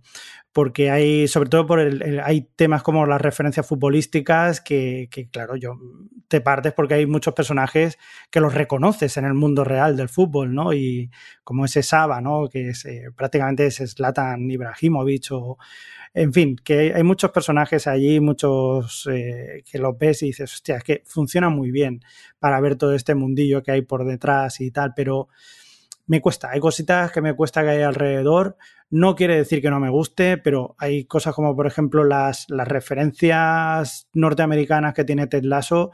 Cuando empieza a hablar y tan rápido y hace esas referencias que yo no las conozco, pues eh, me pierdo bastante. Que eso no quiere decir nada, porque a Ted Lasso se le quiere o, se le quiere, da igual, no hay otra opción. Y si al final hay un Richmond FC, como pues lo acabaré viendo. Ojalá que sí porque ya yo creo que también han hecho esa transición, no sé si es que están intentando hacer esa transición ya de hecho para que nosotros podamos seguir sin Ted Lasso, pero bueno, eh, yo lo voy a seguir igualmente, por mucho, por mucha pena que me dé, yo es que es una serie muy bonita, lo paso muy bien. Correcto, que veáis Ted Lasso, creo yo, ¿no, Adri? Sí, sea, que, que, sean de nuestro equipo, que veáis. Bueno, a ver, yo creo que pues yo no he entrado en detalles, pero, mm. pero bueno, yo entiendo las críticas de Alex. ¿eh? Lo que pasa es que, bueno, al final del día es eso, que que si, Se las si, estás dentro o sea, es más fácil perdonárselas, sí. sí. Venga, vamos a, a, continuar con más cositas. Segunda temporada de From. Eh, cuéntanos, Alex, y sin spoiler, por favor, ninguno, ninguno, que todavía no ha empezado. Eh, pues bueno, ha regresado ahora Los Buena y... oh. no, realmente, a ver. eh, El comienzo de la segunda temporada está muy bien, comienza muy potente, eh, recoge justo el cliffhanger del final, que es muy prometedor, con ese autobús, y, y lo que recoge está muy bien y, la temporada empieza muy bien. Lo que pasa que que le está sucediendo un poquillo que se ha estancado a mitad de temporada. A ver, eh, lo que le ocurre a From, From, bueno, que ya hemos hablado aquí, es esa serie de esta familia que llega a un pueblo del que no pueden salir y que en el pueblo por la noche salen unos seres malvados que se los comen y tienen que encerrarse en las casas para evitar que les suceda. Y juega mucho, pues eso, con los misterios, con, abre muchos misterios de por qué no pueden salir del pueblo, qué es lo que hay, quién son esos bichos.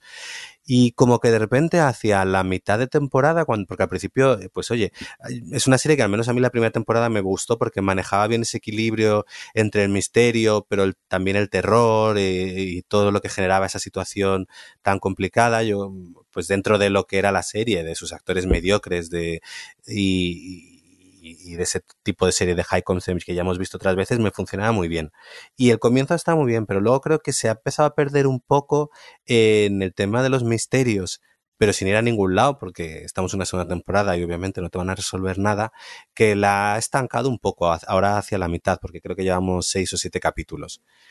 La sigo disfrutando, me lo sigo pasando bien, sigo esperando que la familia protagonista fallezca toda de golpe, porque vamos, qué malos son Sí. los actores. Pero bueno, me, me, lo paso bien con ella, pero a ver si pisa un poquito el acelerador porque se ha quedado ahí un poco perdida entre sus propias cosas y no... Ah, y una de las gracias de este tipo de series al final, cuando, pues bueno, no, no es que sean seriones y tal, es que, que me entrama y, y, que te den, y que tengan vidilla. Así que bueno, a ver si recupera el ritmo, pero vamos, por ahora me está gustando. A mí me pasa que algo parecido, que mm, es verdad que la serie sigue estando muy bien, pero le echo de menos que tenga un poquito más de terror.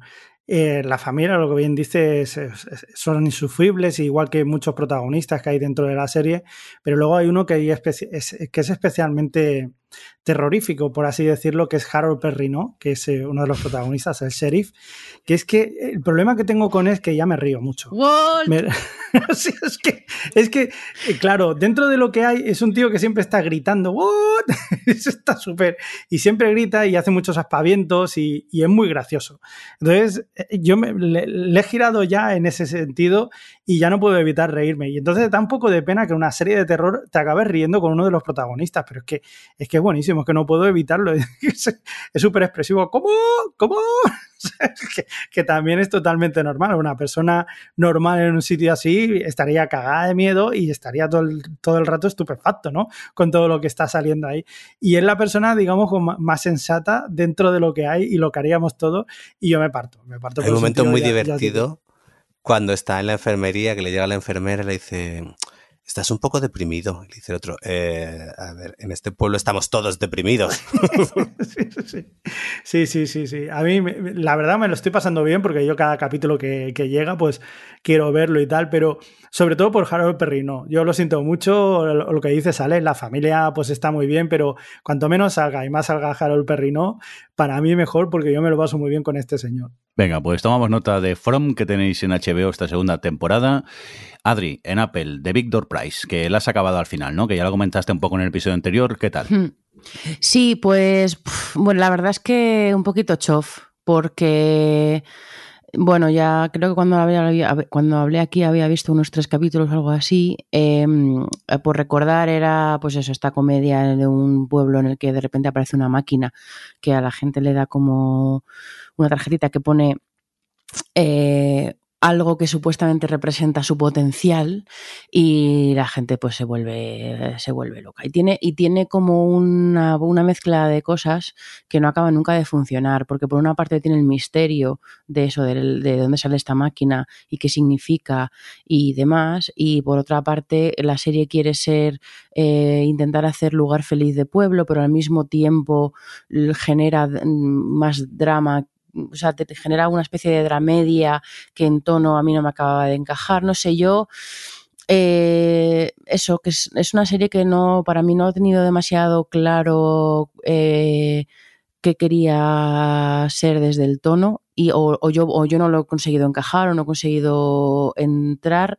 Y esta, esta cosa así de, mm, el punto de partida este de, de lo de de la, profecía aut- autocumplida, ¿no? De esta cosa psicológica de me dicen que esto es mi potencial, entonces me vengo arriba. eh, toda esta, esta parte que, eh, psicológica que podía haber dado a, a unos arcos mm, de personajes o a unas, pues bueno, sí, a, un, a una exploración de personajes interesante, pues también se queda como a medias. Me parece que se queda a medias de todo y encima tiene un final que me enfadó muchísimo ya, porque, porque mm, en lugar de utilizar la máquina como un MacGuffin, que en el fondo es, la, es lo que es la mayoría de la temporada, em, de repente pues vuelve a salir un poco a la palestra, o sea, como que vuelve a estar ahí como el misterio, ¿no? Y un poco para que sea cliffhanger y te veas la siguiente temporada que está renovada.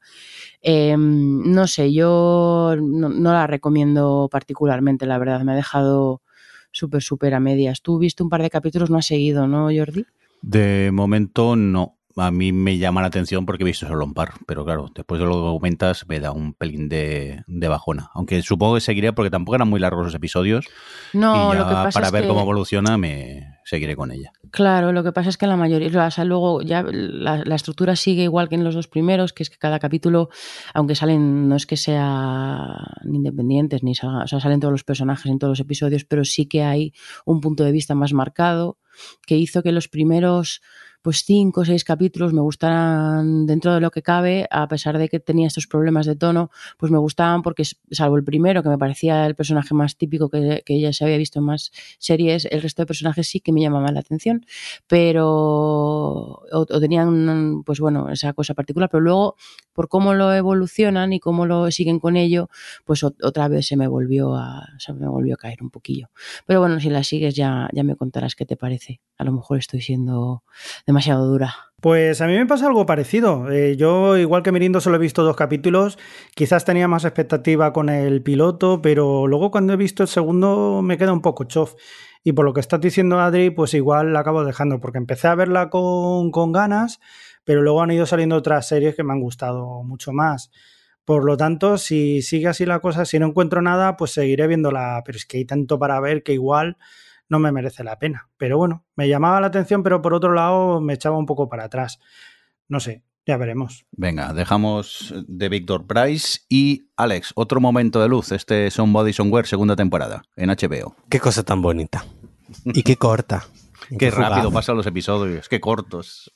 Sí, porque esta segunda temporada también han sido seis capítulos de, de media hora y, y bueno, pues eh, un poco lo mismo que con la primera. En, bueno, para si no recordáis, esta pequeña serie de HBO es una dramedia que sigue, pues bueno, a, una mujer y que conoce y su mejor amigo que conoce en el trabajo, creo que fue, y un poco la relación de amistad de ellos dos. Es una historia sobre una amistad en la edad adulta eh, contada con un cariño y una inteligencia emocional alucinante y, y bueno, pues es su dinámica y al igual que como decía Adri con Ted Lasso, ya les conocemos y, y- ya vamos pues eso, a ver, a ver cómo están y me ha gustado muchísimo, la verdad, que no puedo hacer más que recomendarla si no la habéis visto, pues se supone que la primera temporada que de hecho es que eh, en dos noches os habéis visto la serie entera, vamos, que es, una gozada, un, lugar bonito, un lugar feliz y, a mí me ha encantado la,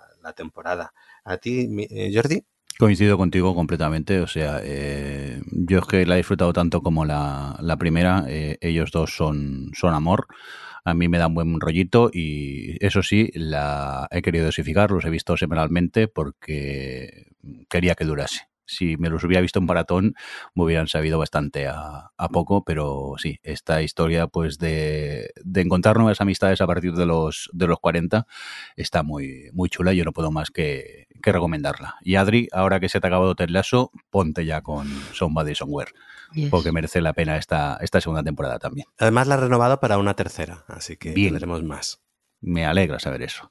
Venga, ah, ya que estamos contigo, Alex, Hacks, segunda temporada. Cuéntanos un poquito de qué iba esta serie. Pues Hacks es una comedia maravillosa que protagonizada por Jane Smart, en la que ella hace de una de una, una comediante de, pues esta de monólogos que ha pasado años, años mejores y ahora ya en, eh, con su avanzada edad, pues bueno, en la primera temporada te cuentan cómo, bueno, pues eso, como necesita actualizar su repertorio de, chistes y demás y contrata a una guionista joven y entonces la serie un poco es el contraste entre esta guionista joven y ella eh, y bueno, pues todas las situaciones que se generan y es una comedia muy ácida sobre también todo esto de lo que es el mundo del espectáculo, la comedia, ser mujer en, en un mundo de hombres y demás.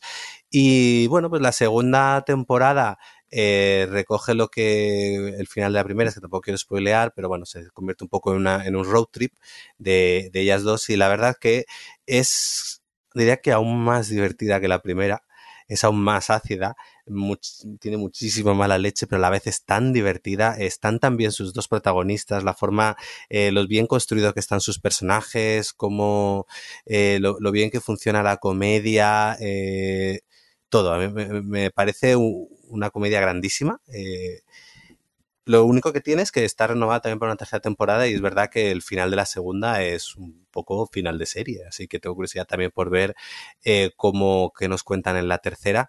Pero vamos, yo es otra que os recomiendo. Esta quizás no es tanto lugar feliz, pero es, es muy divertida. Eh, yo también animo a que la veáis porque pues igual son temporadas no muy largas, de capítulos de media hora y está escrita, está muy bien escrita y muy bien interpretada y es súper divertida. A mí la, me ha encantado la segunda temporada. Tú también la has visto, ¿no, Jordi?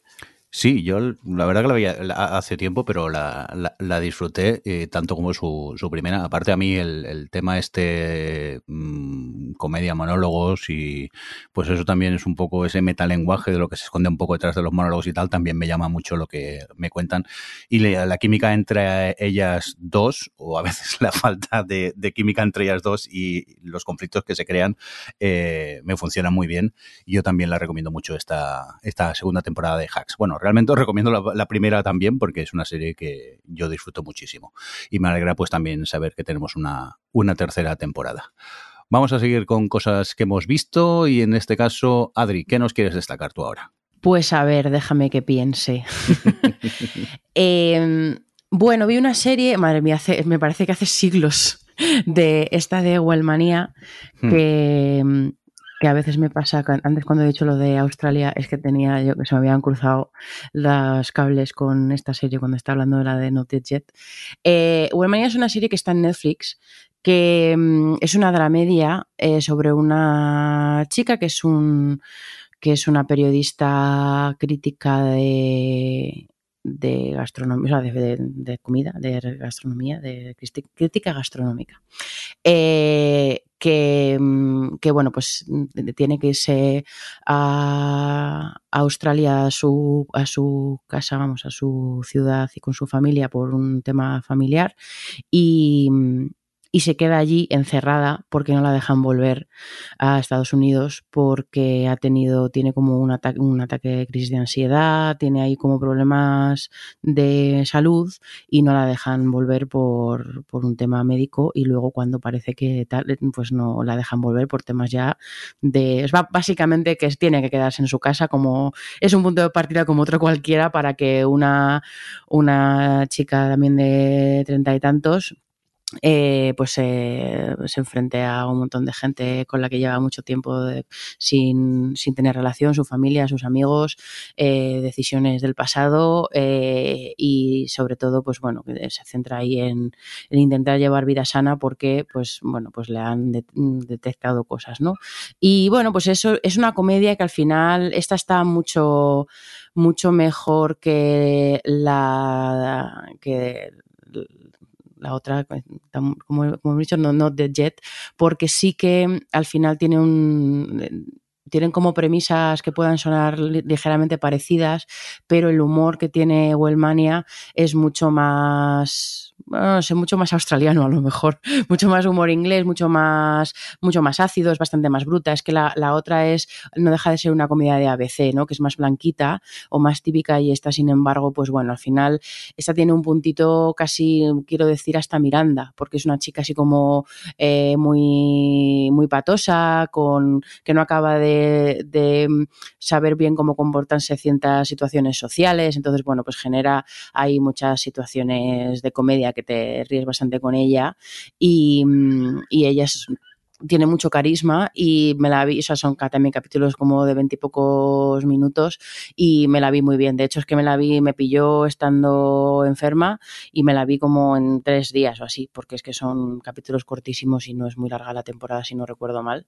Eh, creo que eran como ocho capítulos o algo así y, y me la vi en nada por eso, porque bueno, pues al final ella tenía mucho carisma y es, y es muy graciosa y también en este caso el universo que la rodea de sus amigos, su familia y tal es, es bastante más interesante.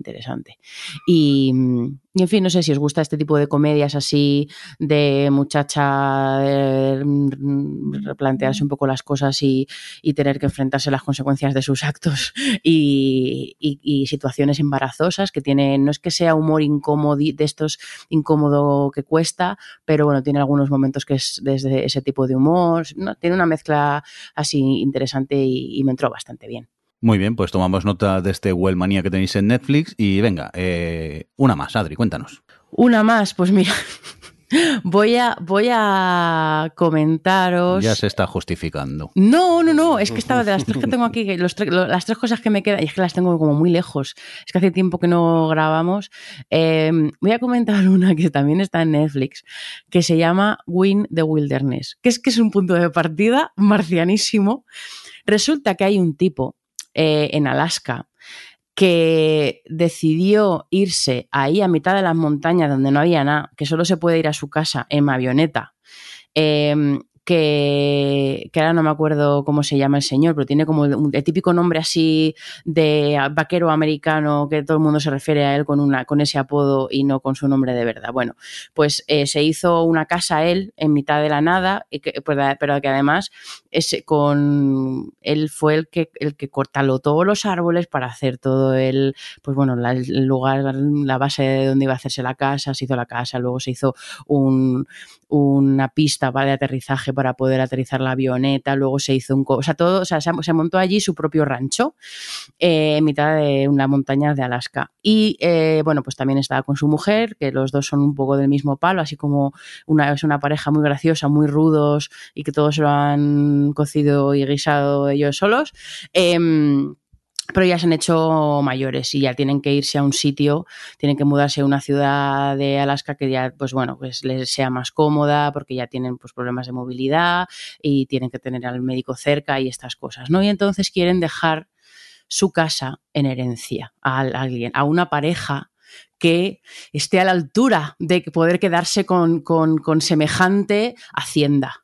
Entonces, Win the Wilderness es una especie de reality concurso con un montón de parejas de todo el mundo, y quien dice todo el mundo quiere decir gente que habla inglés. O sea, hay australianos, hay ingleses, sobre todo hay ingleses y australianos, y luego hay algún americano, si no recuerdo mal. Y son todo parejas de diferentes edades y diferentes tipos y diferentes ideas vitales de lo, con lo que quieren hacer con esa casa.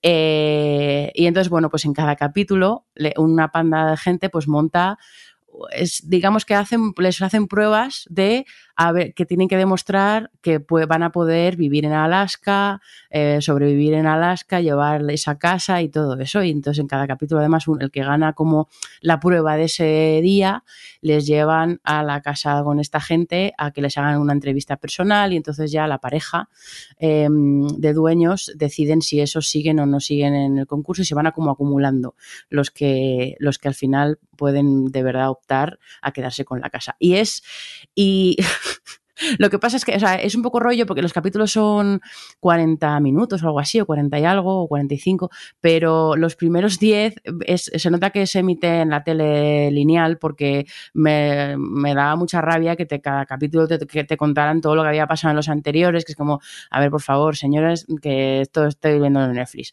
Eh, pero pero no, yo me reía muchísimo porque todas las situaciones en las que les ponen son bastante absurdas y en el fondo vivir en Alaska, eh, pues yo sí que creo que tiene sus cosas que tienes que tener recursos, ¿no? Por si acaso te quedas, sobre todo si vives ahí en mitad de la nada. Eh, y, las pruebas que les ponen son como súper ridículas en realidad. Y yo lo, veía todo como una, con una mezcla de, bueno, y las parejas no había por dónde cogerlas, eh, la mayoría obviamente eran rellenos, o sea, veías cuáles eran las tres que sabías que iban a quedar para el final. Y luego está el factor, no me creo nada, en realidad. Creo que esto es todo una pantomima, me creo la historia de este señor, porque además tienen imágenes y fotos y tal y cual. Y realmente el concurso está, está construido alrededor de hacerle como casi un homenaje a esta pareja que se fue ahí, hizo eso y no sé qué. Pero, pero es que el formato en sí, yo no, podía dejar de verlo de, pero ¿qué es, ¿qué es esta mezcla? ¿Qué es esta cosa tan rara que se han montado aquí? Creo que originalmente es de BBC, pero no sé, eh, muy curioso. Si os gustan este tipo de realities que tengan que ver con supervivencia y tal, pues bueno, pues a lo mejor os puede hacer gracia. Eh, pero bueno, estas son este tipo de cosas que veo yo, eh, porque de, todas las cosas del mundo que podría ver, me parece súper bien ver Win the Wilderness. Pero bueno, pues ya está. Ahí, ahí, es que, ahí queda y a que le llame la atención, pues está en Netflix. Ojo que, que después de la serie los problemas continúan porque acabo de descubrir que resulta que eh, la pareja que ganó y firmaron la escritura, ahora el propietario, el Dwayne Ose, este Eso. señor de 78 años, eh, ha dicho que, que, no, que no se va de, de, su casa. Y entonces hay aquí, entrecomillado de su Facebook, pone, reclamando mi legado queriendo recuperar mi hogar de extranjeros falsos a quienes no les interesan mis deseos. Buah, yo creo que están, construyendo. Por en medio. Sí, sí. Joder, yo creo que están. No sé, no me creo nada, la verdad. Eh, a lo, bueno, a lo mejor sí, ¿eh? Pero es que, claro, yo cuando estaba viendo el programa digo, no, no me puedo creer que de verdad les van a, le van a ir a la casa a esta gente solo por el programa.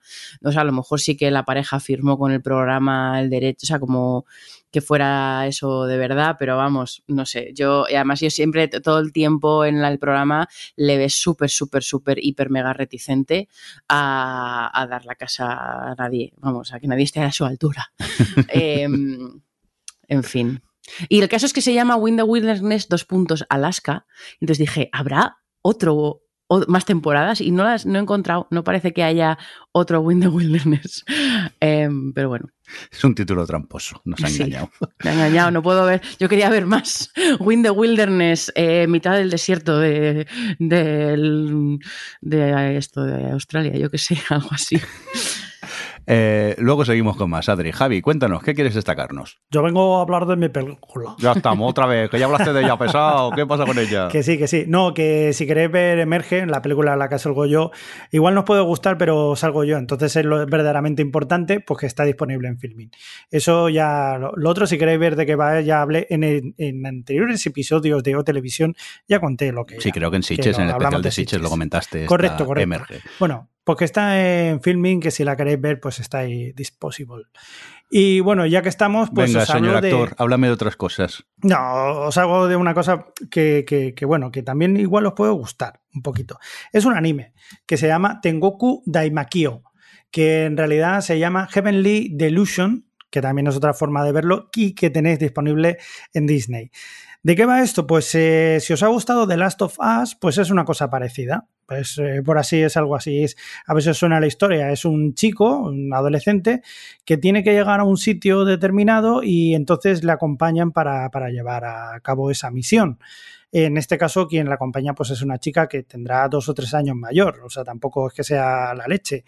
Pero bueno, por, eh, por el medio, pues estamos en una zona, en un mundo, en un Japón devastado, ¿no? Por una... No sabemos muy bien qué es lo que ha pasado, pero estamos en una zona posapocalíptica en la que, bueno, pues hay una serie de monstruos que aparecen por allí y que, bueno, tienen que intentar, eh, pues, eh, encontrar una serie de, de cosas para llegar a un sitio determinado. Y bueno, y mientras tanto también pues eh, ocurre por ahí que hay una especie de guardería donde hay unos chicos especiales que os recordará algo un poco a Akira, algo así parecido, que tienen una serie de poderes. Y representa que uno y el otro pues no se sabe si van a llegar al acuerdo, si van a llegar allí donde están, no se sabe muy bien porque de momento es algo paralelo que podemos ir viendo pues simultáneamente pues en Disney además.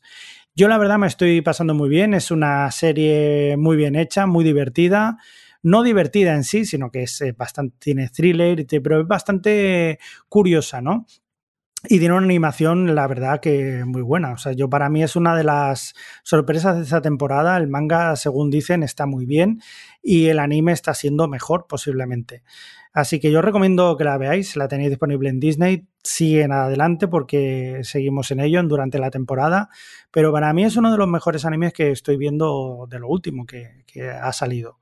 Así que lo recomiendo mucho desde aquí. Tengoku Daimakio. Pues la tengo, la tengo que retomar porque me vi los dos o tres primeros y la dejé porque no, no, le, no le pillaba el punto del todo, porque es verdad que es una serie un poco críptica a la hora de contarte un poco todo. Porque, como has dicho, tiene esa línea temporal de, de los que están, de esos chavales que están ahí recluidos en ese sitio, que no entendía muy bien si era un flashback, si era algo para. No, sabía muy bien. Y, bueno, pues si dices que está bien, a ver si la retomo, porque me parecía curiosa y es verdad que la animación está muy bien y parecía interesante. Sí, además esta es, no es como por ejemplo Summertime Rendering que, que, quema rápidamente ya sabes de qué va todo, sino que esta se lo toma con calma. Y entonces lo que estamos viendo es una especie de, no es slice of, slice of life, porque a fin de cuentas no te lo pasas bien en un mundo posapocalíptico, pero poco a poco vamos conociendo a los personajes a través de las pequeñas misiones que van teniendo en cada capítulo, ¿no? Y poco a poco se van acercando todo lo que hay. Lleva su tiempo, eso sí, hay que tener paciencia, pero es muy disfrutable por, por sobre todo la animación que tiene. Muy bien. ¿Y qué más eh, destacas, Javi? Pues mira, me gustaría destacar una serie española que también podemos ver en Disney que se llama, que se llama Tú también lo harías que es una serie de seis capítulos solo, me parece. Creo recordar que es una serie de estas adictivas, dir dirigida por David Victori, que lo hemos visto ya en otras películas y series y tal. Y bueno, la verdad que es, es eh, muy atractiva en el, porque tiene un concepto bastante interesante que tampoco voy a contar ahora, pues eh, bueno, pasar una serie de asesinatos en un autobús y se tiene que, que ver pues eh, quiénes son los asesinos, ¿no? ¿Quién es el asesino? ¿Qué es lo que ha pasado? Y lo iremos viendo a medida que van pasando los, los capítulos, sobre todo por, por, una serie de personajes que estaban dentro del autobús, que han sido testigos y que no quieren hablar del tema. No se sabe si están defendiendo al, al, autor del asesinato y mientras tanto los policías tienen que intentar averiguar quién ha hecho eso y por qué, ¿no? Entonces, eh, es una serie que ya, ya os digo, tiene, te mantiene muy bien en tensión y, y bueno, la resolución está bastante bien. Y bueno, yo, sobre todo es eso, que, que, bueno, que es adictiva, de estas series adictivas, que quieres saber qué es lo que ha pasado, cómo ha pasado y pues eso, imagin del imaginario que tiene visualmente también es bastante atractivo. Yo la recomiendo, es una serie para, para verla y pasarlo bien y sobre todo para engancharte, que, que a fin de cuentas eh, es difícil encontrar una serie que tú quieras ver hasta el final y, este, y con esta sí que lo consigue. Tú también lo harías en Disney. Pues tomamos nota de esta, tú también lo harías. Y Alex, venga, ¿qué quieres destacarnos? Pues, por ejemplo, voy a hablar de, de así rápido de la serie de la, lo último que me dijo de Last Thing He Told Me, que era la serie de Jennifer Garner en, en Apple TV, que ya hablé de ella en el programa pasado, diciendo que era como un telefilm de sobremesa. Pues bueno, pues aquí vengo a decir que me he tragado el telefilm de sobremesa todos sus capítulos semana a semana de forma religiosa. Porque eh, me ha enganchado. ¿Qué le vamos a hacer? Obvio, al final este tipo de historias pues eh, es lo que tienen, que son basiquillas y tal, pero me ha gustado. Al final, bueno, es lo de siempre, que Jennifer Garner aporta tiene, yo creo que es esa mirada que tiene, que le da siempre esa humanidad a sus personajes que al final hace que, que, vayas con ella, pase lo que le pase. Y en este caso, pues bueno, es de una mujer que, que, está viviendo con, con, su pareja, con su marido y la hija que tiene de, que tenía el marido de un, una relación previa y de repente el marido desaparece y le deja solo una nota de que cuida a la hija. Entonces ella empieza la búsqueda y un poco se centra en, ella buscando al marido y en ella estableciendo una relación con esa hija adolescente de, del marido con la que en principio no se llevaba muy bien. Y bueno, pues la serie es, tiene una ventaja, por ejemplo, los capítulos son de media hora, como mucho 40 minutos, por los que se ve ágilmente, y sabe ir desenvolviendo bien un poco el misterio de esa desaparición, lo que, que ha pasado, luego las respuestas que te da están bien. Me ha gustado, me ha gustado. Es una serie pequeñita de... pero se deja ver dentro del cabe. Venga, pues tomamos esta nota de esta de las Thing He Told Me, que creo que has cambiado un poco de opinión en referente al episodio anterior. Y cuéntanos, ¿qué más quieres destacarnos? Pues mira, voy a hablar de Drag Race España, que está ahora mismo en su tercera temporada. Y mira que este era un reality que me hacía enormemente feliz. Las dos temporadas anteriores las disfruté muchísimo. Era el que es un poco la adaptación del formato de RuPaul Drag Race aquí a España, que se emite en A3 Player o A3 Media Premium, y lo que ocurre es que este año se ve que ha cambiado la dirección, la director, eh, el director que llevó las dos primeras ediciones se ha ido a hacer ahora Drag Race México. Y en este cambio, eh, pues bueno, está siendo un poco desastrillo. Al final, un reality, la, eh, bueno, pues cuando es un reality, juegas un poco a hacer un poco el pacto este de creerte lo que estás viendo para entrar en el juego, porque si no, pues bueno, no tiene mucha gracia. Pero también consiste que, que este reality sea capaz de venderte lo que tú estás viendo como algo real. Es decir, al final es un es como un trabajo por las dos partes. Yo me creo que lo que tú me cuentas es verdad, pero tu trabajo es que me lo cuentes de una forma que sea verosímil para que yo y están errando mucho. Está siendo una temporada que por un lado se nota muchísimo lo que quieren hacer desde producción o desde guion, las decisiones que toman. Eh, por otro, también es muy confuso porque, por ejemplo, en algo que le ocurrió a este programa en sus dos primeras ediciones es que se veía bastante claro desde el comienzo quién iba a ser la persona ganadora, quizás porque el nivel era bastante superior al resto o por la forma en la que estaba contado, pero aún así, en ese viaje de esa persona ganadora tú, tú, tú ibas con, con ella y, lo entendías. Y, pero en cambio este año eh, tienen un concursante que se nota que quieren hacer ganador, pero a la vez lo están destruyendo en, el, en la edición en los totales que meten, en los confesionales de sus compañeros. Entonces no entiendo para nada lo que están haciendo, porque estás creando el camino, eh, es decir, dando que esa persona gane, pues yo qué sé, los desafíos semanales y demás, pero a la vez estás creándole una imagen muy negativa. Entonces no, no entiendo nada lo que está haciendo el programa. Está siendo muy cantoso que una persona gane muchas veces todos los desafíos semanales pero luego no la pintes tampoco bien. Entonces, no, no, sé qué están haciendo. Están tomando decisiones muy malas. Este año el jurado está siendo también bastante desafortunado y me da pena porque era un formato que disfrutaba muchísimo, que me sigue gustando porque creo que el casting está muy bien, que las personalidades que han metido eh, pues son muy entretenidas de ver, pero las decisiones que se están tomando desde el jurado y desde la edición eh, no las estoy entendiendo y creo que no están beneficiando para nada el, lo que es la edición y además luego viendo un poco en redes las reacciones son bastante compartido el hecho de que eh, pues eso están creando el camino de una ganadora que a la vez la están retratando de una forma muy antipática y muy negativa. Así que bueno, a ver ah, cómo acaba todo esto. Muy bien, pues eh, después eh, de este eh, Drag Race España nos vamos contigo, Adri, con un par más. ¿Qué, qué, qué, qué nos quieres comentar? Bueno, pues así rapidillo. Eh, primero me vi también en Netflix un, un concurso de, de danza. Bueno, bueno, sí, se llama Dance 100, pues bueno, Dance 100, que es el grupo, o sea, es el nombre de un grupo de bailarines profesionales eh, y el concurso es un concurso de coreógrafos.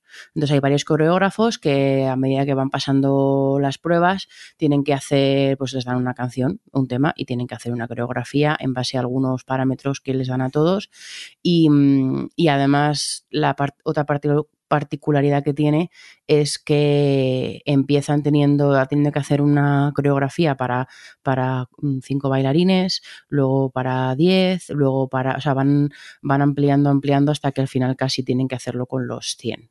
Eh, con lo que eso implica a la hora de pues, plantearte una coreografía, claro. Y mm, y bueno, pues al final es un concurso, es un concurso de baile. O sea, si a mí es que me gustan mucho estas cosas y es que me flipa, primero la capacidad que tienen los bailarines profesionales de memorizar una eh, coreografía compleja de dos minutos y medio en tres días. Eh, eso para empezar. Eh, y segundo, pues bueno, que estas cosas me pasa como con, como en, yo que sé, en, en Project Runway o en, en, estas, en este tipo de disciplinas que tienen parte creativa y parte artística y demás, pues todo el proceso creativo y, y mental, vamos, de como de, de sí, de, de dónde sale lo que significan los cientos movimientos, o sea, todas estas cosas así que tú ves desde dentro que te van explicando los coreógrafos, pues es- me parece bastante interesante. Es mejor el programa, como pasa mucho con estas cosas, más de la mitad hacia el final, bueno, la mitad hacia el final, los últimos tres, porque creo que eran cinco capítulos, cuatro o cinco capítulos, no son muchos, pero tienen pocos, pocos concursantes, em, porque hay más tiempo precisamente de ver esto. Al principio pues pasa todo muy rápido y no ves casi el proceso de aprendizaje, ves, ves más la ejecución eh, y ya en los últimos sí que puedes meterte un poquito más en la parte esa, pero, pero bueno, si os gusta este tipo de programas, pues está, se, ve, se ve bastante bien.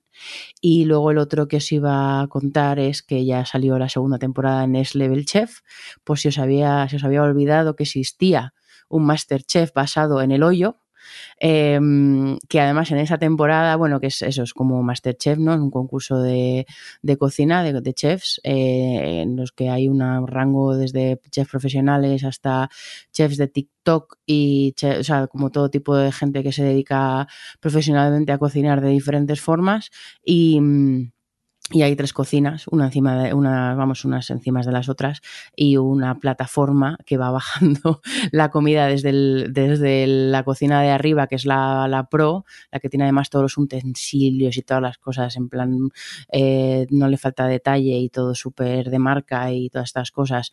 Y obviamente los de arriba, pues son, tienen la capacidad de poder coger de, de la plataforma las mejores, la mejor materia prima a la hora de plantear el, plato que les hayan dicho que tienen que hacer eh, o el tipo de plato y los del al fondo, los de abajo del todo, pues es una cocina inmunda eh, y encima les llegan pues a, a los, los últimos los ingredientes, ¿no? Entonces, bueno, pues este es el planteamiento y ya está, no deja de ser un programa de cocina que como tiene este twist, pues es bastante, pues por- bueno, es una cosa diferente y ya sabéis que a mí estos programas me gustan y, eh, y es un programa que me gusta y yo todos los que haga eh, eh, Gordon Ramsay me los veo todos, así que pues eso, y además en esa temporada 2 han mejorado un poco algunos problemas que tenía con el planteamiento precisamente de cómo funcionaban las, cómo iban cambiándose entre cocinas, eh, ganándose lo de ir a la- arriba o no y, demás.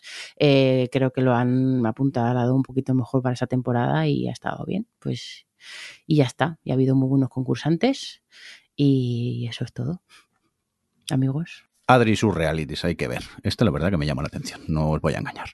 Javi, ¿qué nos quieres destacar? Pues mira, me gustaría destacar una serie que he estado viendo en Antena 3 Premium, se llama Nacho, y cuenta la vida y milagros de Nacho Vidal, un, eh, uno de las estrellas del, porno español y a nivel internacional. Y bueno, sobre todo la, forma de contarlo es lo, más atractivo, ¿no? Que, a fin de cuentas eh, es, es, muy curioso porque cuando empiezas a ver la filmografía que tiene, es un actor que tiene más de 200 películas. De que, bueno, que se va a llevar un Oscar, pues seguramente no se vaya a ganar un Oscar. Pero sí que es verdad que lo que estaba intentando buscar este chaval en su momento, pues es ese reconocimiento, ¿no? A fin de cuentas. Y lo que nos acaba contando, pues es la historia de, pues eso, este, este chaval que quiere ser alguien en, en el mundo y a través de lo que está viviendo, pues, eh, bueno, pues acaba en el mundo del porno y todo lo que conlleva que hay detrás. Yo creo que la serie podría haber dado bastante más de sí, pero a fin de cuentas lo que tienes que hacer es, eh, pues, eh, bueno, oye, cada uno, cada creador, en este caso, pues, eh, pues sugiere y, quiere contar las la cosas a su manera. Y en este caso la forma de contarlo, pues, es muy dinámica, muy vistosa también. Y bueno, pues eh, nos cuenta es bastante entretenida y si queréis verla, pues eso, que la tenéis en Antena 3 eh, Premium. Y bueno, pues, eh, pues ya os digo, se, se, deja ver bastante bien. O sea que, que, bueno, yo la recomiendo. Puede que no os guste, pero por lo menos lo pasaréis bien. Muy bien, tomamos nota de este Nacho. ¿Qué más, Javi? Pues a ver, otra serie también española que también me gustaría destacaros, no sé si para bien o para mal, se llama Pollo sin cabeza, la podéis ver en HBO y es una serie sobre fútbol. No tiene nada que ver con Ted Lasso, en parte sí, en parte no. En este caso lo que vamos a hacer es seguir a un exjugador, en este caso interpretado por Hugo Silva, que lo que se ha dedicado ahora es a ser eh, pues eh, representante de jugadores, de otros jugadores, ¿no? Entonces nosotros lo que estamos viendo es ese mundillo que hay detrás, ¿no? De estos representantes, de la vida del, del futbolista retirado, una vez esto, una vez ha acabado su carrera deportiva y bueno, todas esas inseguridades, todo lo que pasa detrás. Es bastante entretenida, eh, o sea, al final te la acabas viendo, es una comedia, tiene sus altos y sus bajos, hay cosas que podrían ser más divertidas o no, y tiene la curiosidad de que eh, conoce bien el mundillo, es uno de los guionistas, porque es el hijo de Jorge Valdano, es Jorge Valdano Jr., por así decirlo, que es un entrenador de, que fue jugador argentino, además jugador del Madrid y luego entrenador del Madrid y de otros muchos, y es uno de los eh, periodistas deportivos más grandes que, que existen ahora mismo. Total, que, que, es una serie que para ver el mundillo, para divertirte un ratillo y tal, todo eso está bien. No sé si te sirve como consuelo de Ted Lasso, pero a partir de Ted Lasso, si te quedas con ganillas y tal, después, pues bueno, puedes seguir con esto, que además eh, te seguirá, las referencias son quizás más cercanas que Ted Lasso. Y, y, bueno, pues podéis verla porque se entreteniría también. Ya os recuerdo, Pollo sin cabeza en HBO. No, no tiene nada que ver con Ted Lasso. Lo único que tienen que ver con Ted Lasso es que se habla de fútbol y poco más. Correcto. Ya está. que yo también la vi. Bueno, empieza, Tú también la has empieza más o menos bien, pero luego a medida que evoluciona hay una debacle allí y sobre todo mmm, la trama que tiene su protagonista yo no acabé de conectar. Pero vamos, que no tiene nada que ver con Ted Lasso. No esperéis Ted Lasso. Sinceramente, No. simplemente Hombre, se lo que habla pasa de es que Ted es, es otra cosa. Es de fútbol, por así decirlo. y ya está. Alex, cuéntanos. Mira, yo voy a terminar con simplemente comentar que he revisionado el- la serie del Cristal Oscuro, la era de la Resistencia, porque Carlos no la había visto. Le dije, mira, te la recomiendo. Empezó a verla y dije, bueno, tengo que volver a verla entera contigo otra vez. Me siento moralmente obligado a ello. y nada, volver a decir que la que serie que fue en su momento mi serie favorita del año, eh, vista otra vez, pues, se mantiene igual de bien. Incluso como ya era un segundo visionado, podía estar más atento a los detalles y me sigue pareciendo maravillosa. La épica, los personajes que construye, como la forma en la que va desenvolviendo la trama, el carisma de todo, de, todas las marionetas, que al final son marionetas y consiguen tener eh, esa entidad y esa personalidad que les dan a todas ellas, es que qué maravilla de serie. Y no es por ser lo de siempre, pero si los Anillos de Poder hubiese tenido una décima parte de la magia que tiene esta serie, porque es lo que tenían que haber hecho. Es decir, al final es puro, pura fantasía clásica, eh, contada con amor, cariño y sobre todo cuidado con los personajes. Y de nuevo me, me cagué en Netflix por haber cancelado esta maravilla, porque además eh, tenía que haber tenido una segunda temporada. Pero bueno, eh, que qué maravilla de serie. Si no la habéis visto, puede que se eche atrás que sean marionetas, pero se olvida bastante rápido y es una de las mejores series de fantasía que se han hecho nunca. Venga, pues con el cristal oscuro de la resistencia tenéis en Netflix. Creo que hemos llegado ya al final de esta edición de LOTV, así que vamos a, a despedirnos. Adri, adiós. Adiós. Venga, Javi, adiós. Adiós, hasta el siguiente programa. Que no sabemos cuándo será. Alex, Ah. adiós. Hasta luego. Venga, y un cordial saludo también de quien nos habló con vosotros, el señor Brindo. Hasta luego. Adiós. O Televisión Podcast, el podcast de la cultura audiovisual.